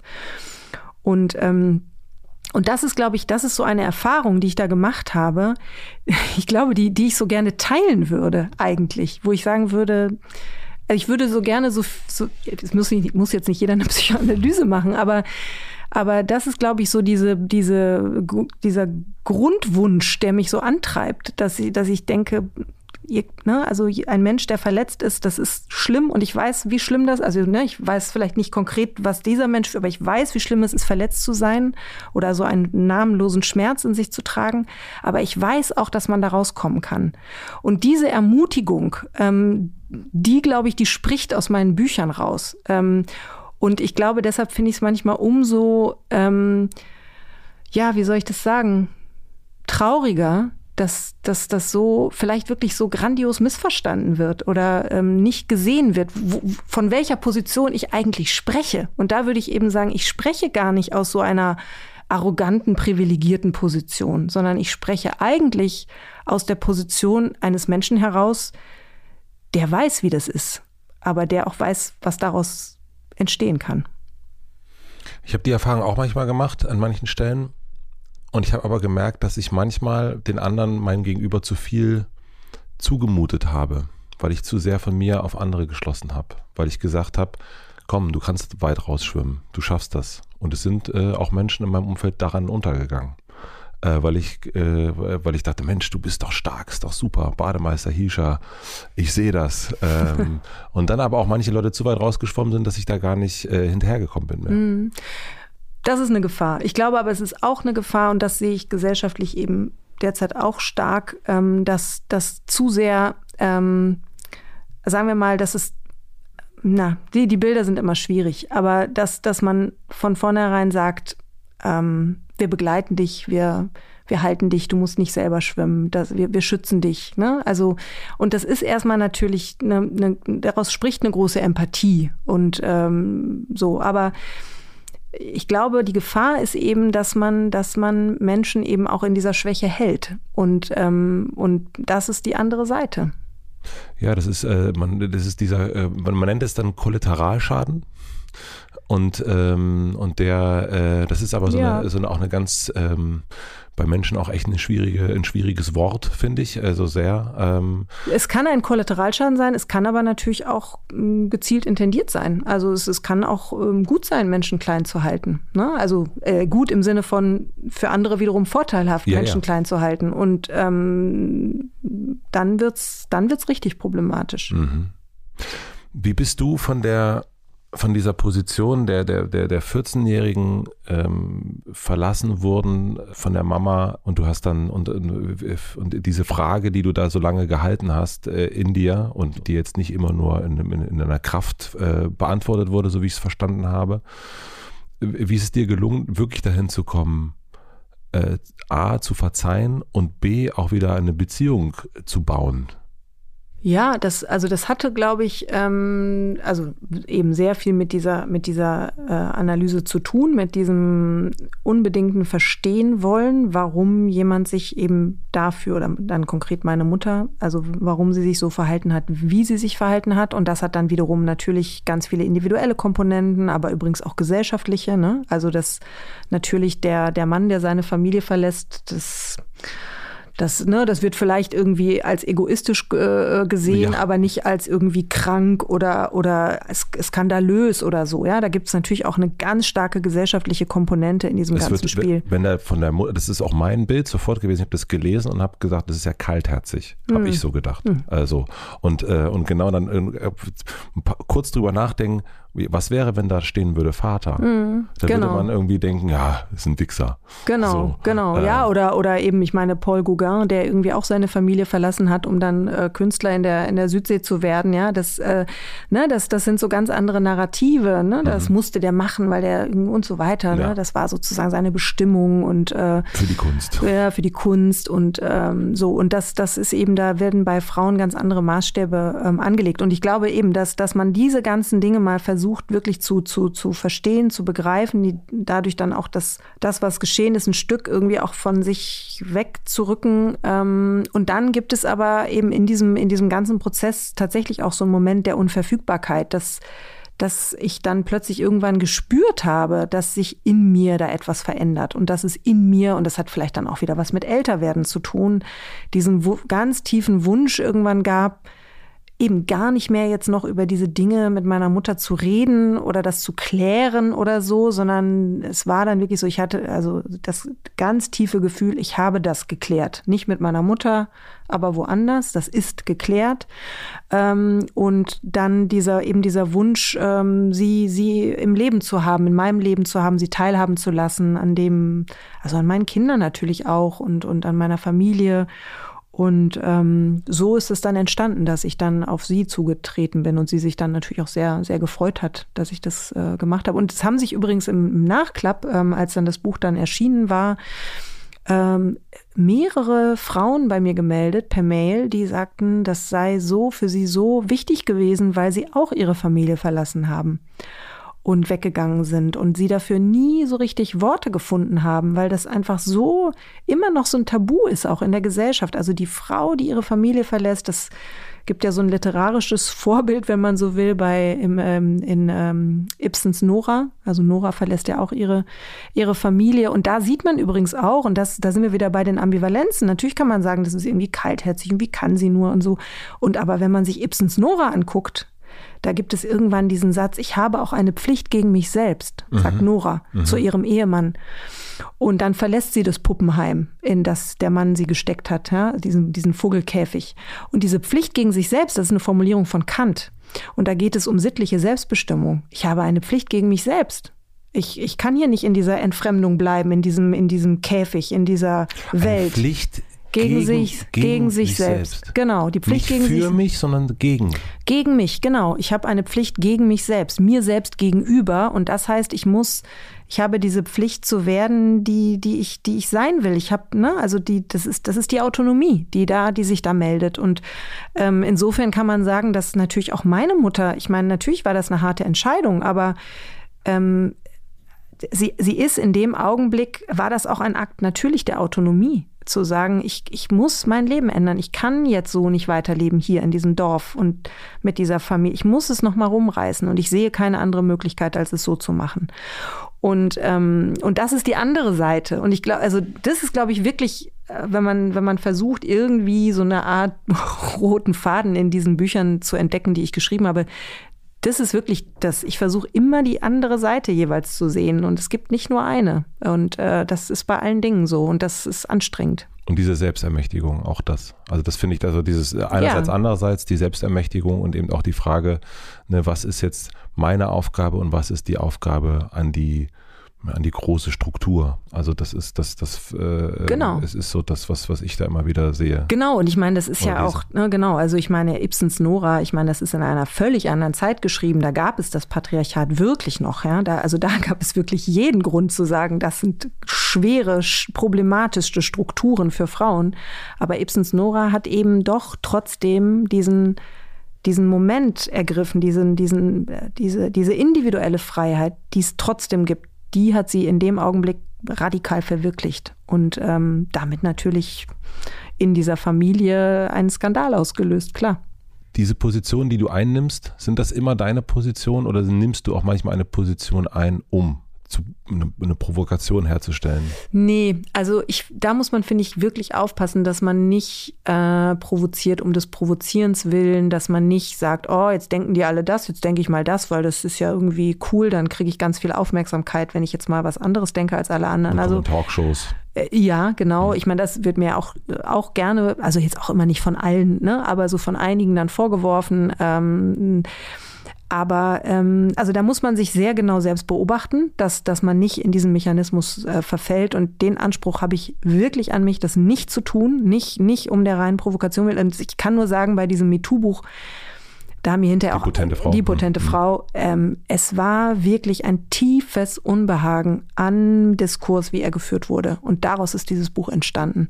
Und dass ich dann irgendwie in Talkshows eingeladen wurde mit diesem Buch, liegt einfach daran, dass ich wirklich auf weiter Flur die einzige war, die diese Position vertreten hat. Da kann ich aber nichts dafür. Aber du traust dich dann trotzdem.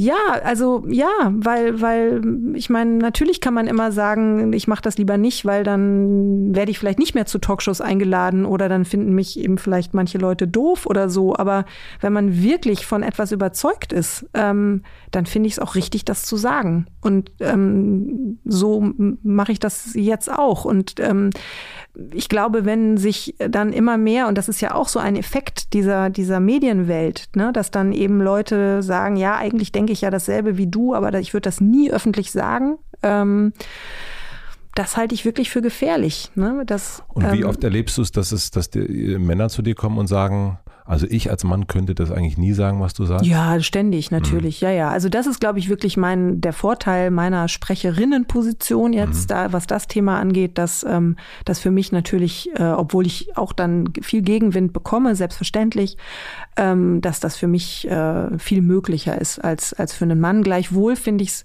wirklich schade, dass sich Männer dann doch ähm, so wenig beteiligt haben an, an, an diesen ganzen Diskursen, die da geführt wurden. Und Ähm, ich, ich, mich, hätte, mich hätte viel mehr ähm, interessiert, auch im, äh, auf der öffentlichen Bühne sozusagen, was, was Männer eigentlich denken dazu. Und ähm, ich finde es richtig, dass, dass Männer auch ins Nachdenken kommen, ja, selbstverständlich. Und äh, auch bei den Männern muss es Entwicklungsprozesse geben, das ist doch vollkommen klar. Aber ähm, trotzdem hätte mich manchmal auch mehr interessiert, ähm, ja, wie so bestimmte Dinge eben aus der Sicht der Männer eigentlich erscheinen. Manche Sachen sollten vielleicht aber auch nicht sofort in der Öffentlichkeit besprochen werden.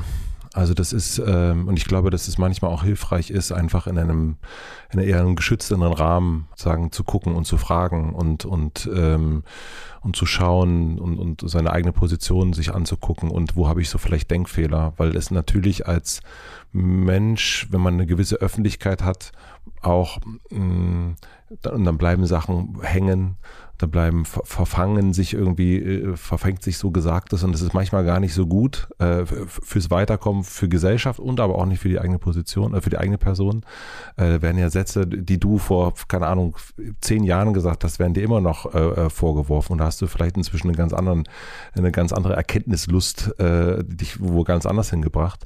Und deswegen glaube ich auch nicht immer, also ich glaube, es muss mehr Räume geben, die geschützter sind, die, die erstmal, wo man sagt, okay, wir, wir, äh, wir reden erstmal für uns ähm, und es bleibt erstmal hier und dann können wir uns äh, und dann kann man so weitergehen. Ich glaube, manchmal ist es auch, und das äh, kritisiere ich auch an sozialen Medien, dass manchmal eben dann doch zu schnell geschützt, äh, geschickt wird. Mhm. Ähm, und sich das nicht richtig angeguckt wird, weil es natürlich auch Dopamin gibt äh, für die Retweets und die Likes und so weiter und so fort. Hm. Und manchmal habe ich auch das Gefühl, dass viele Menschen, und das, das geht mir ganz oft so, wenn ich so auch gerade in der Vorbereitung äh, mit dir ist mir das total aufgefallen, wie schlau ja auch alle schreiben. Also das ist, ähm, also es ist, das klingt alles gut, das klingt alles, äh, man, man liest, die, liest die Sachen, die Abhandlung an dir und so weiter und denkt, aha, mh, aha, so, so. Und das ist, denke ich manchmal, okay, manchmal ist es auch vielleicht, und, und alle sind rhetorisch ja auch so klug, und können auch gut formulieren. Das ist manchmal auch super schwer zu differenzieren. Es ist einfach so kompliziert und so schwierig, dass ich dann manchmal dazu tendiere zu sagen, äh, ich gehe jetzt mit dem Hund raus. Ist auch legitim. Ist auch legitim, würde ich sagen. Du hast in einem anderen Podcast gesagt, die aktuellen Fronten bringen nichts Neues mehr hervor. Für echten Wandel braucht es einen neuen Blick. Hast du vielleicht einen, einen neuen Blick als Angebot? Weil ich möchte gern positiv in die Zukunft schauen. Ja, ich, ähm, also ich habe mich da in diesem Satz besonders auf die, auf diese verhärteten Fronten ähm, bezogen, ne? dass die einen eben sagen, ihr seid alle viel zu verweichlicht und viel zu sensibel und ne, ähm, ihr müsst mal irgendwie klarkommen in dieser Welt und die anderen, die sagen, nein, ihr seid das Problem, an eurer Sprache klebt Blut, ihr seid verletzend, äh, ihr müsst euch, ihr alten weißen Männer, ihr müsst euch ändern oder gleich ganz verschwinden. So. Mhm. Und, ähm, und ich glaube, dass diese Frontstellung nichts Neues mehr hervorbringt. Ähm, auch die, die so wie, wie über, weiß ich nicht, die neue Sprachsensibilität gesprochen wird. Die einen finden es schlimm, die anderen finden es okay, äh, richtig und wichtig. Da hat man das Gefühl, das ist einfach so festgefahren ähm, und ne, die, die, die, die Frontlinie verläuft auch zwischen den Generationen, zwischen den Geschlechtern und so weiter.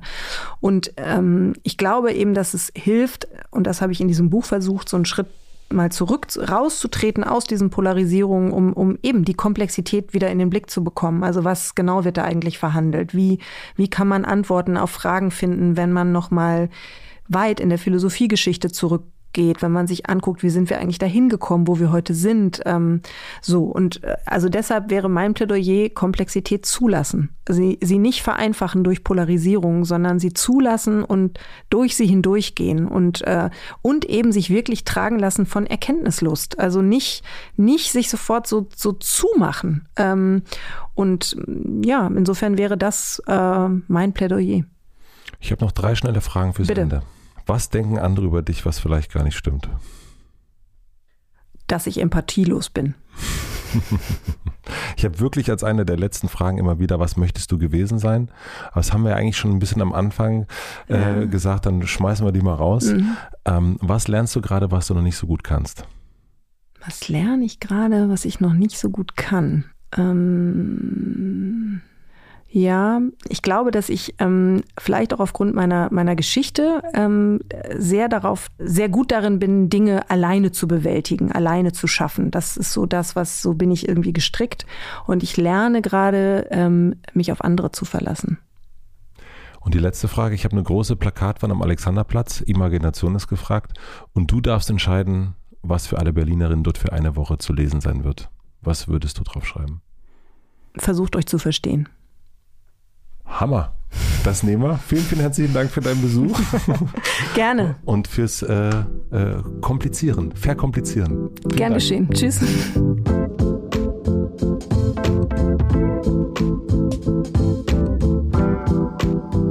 Das war Svenja Flassböhler. Vielen herzlichen Dank fürs Zuhören. Ich hatte hier noch nie einen Gast sitzen, zumindest kann ich mich nicht daran erinnern, über den schon im Vorhinein geschrieben wurde, oh nein, nicht die. Ziemlich passend eigentlich zu dem, worüber wir dann auch gesprochen haben. Ich bin gespannt, wie gerade diese Menschen jetzt zu Svenja Flassböhler stehen. Ich fand es auf jeden Fall sehr interessant, mit ihr zu sprechen. Ganz, ganz klar, was mir hängen geblieben ist, ist dieser zweite Blick. Es reicht eben in unserer komplexen Zeit nicht aus, einen Menschen oder einen Sachverhalt nur einmal anzugucken, eine Aussage vielleicht auch einfach nur rauszuziehen und dann zu verbreiten. Man muss schon sehr, sehr genau hingucken, hinhören, hinlesen.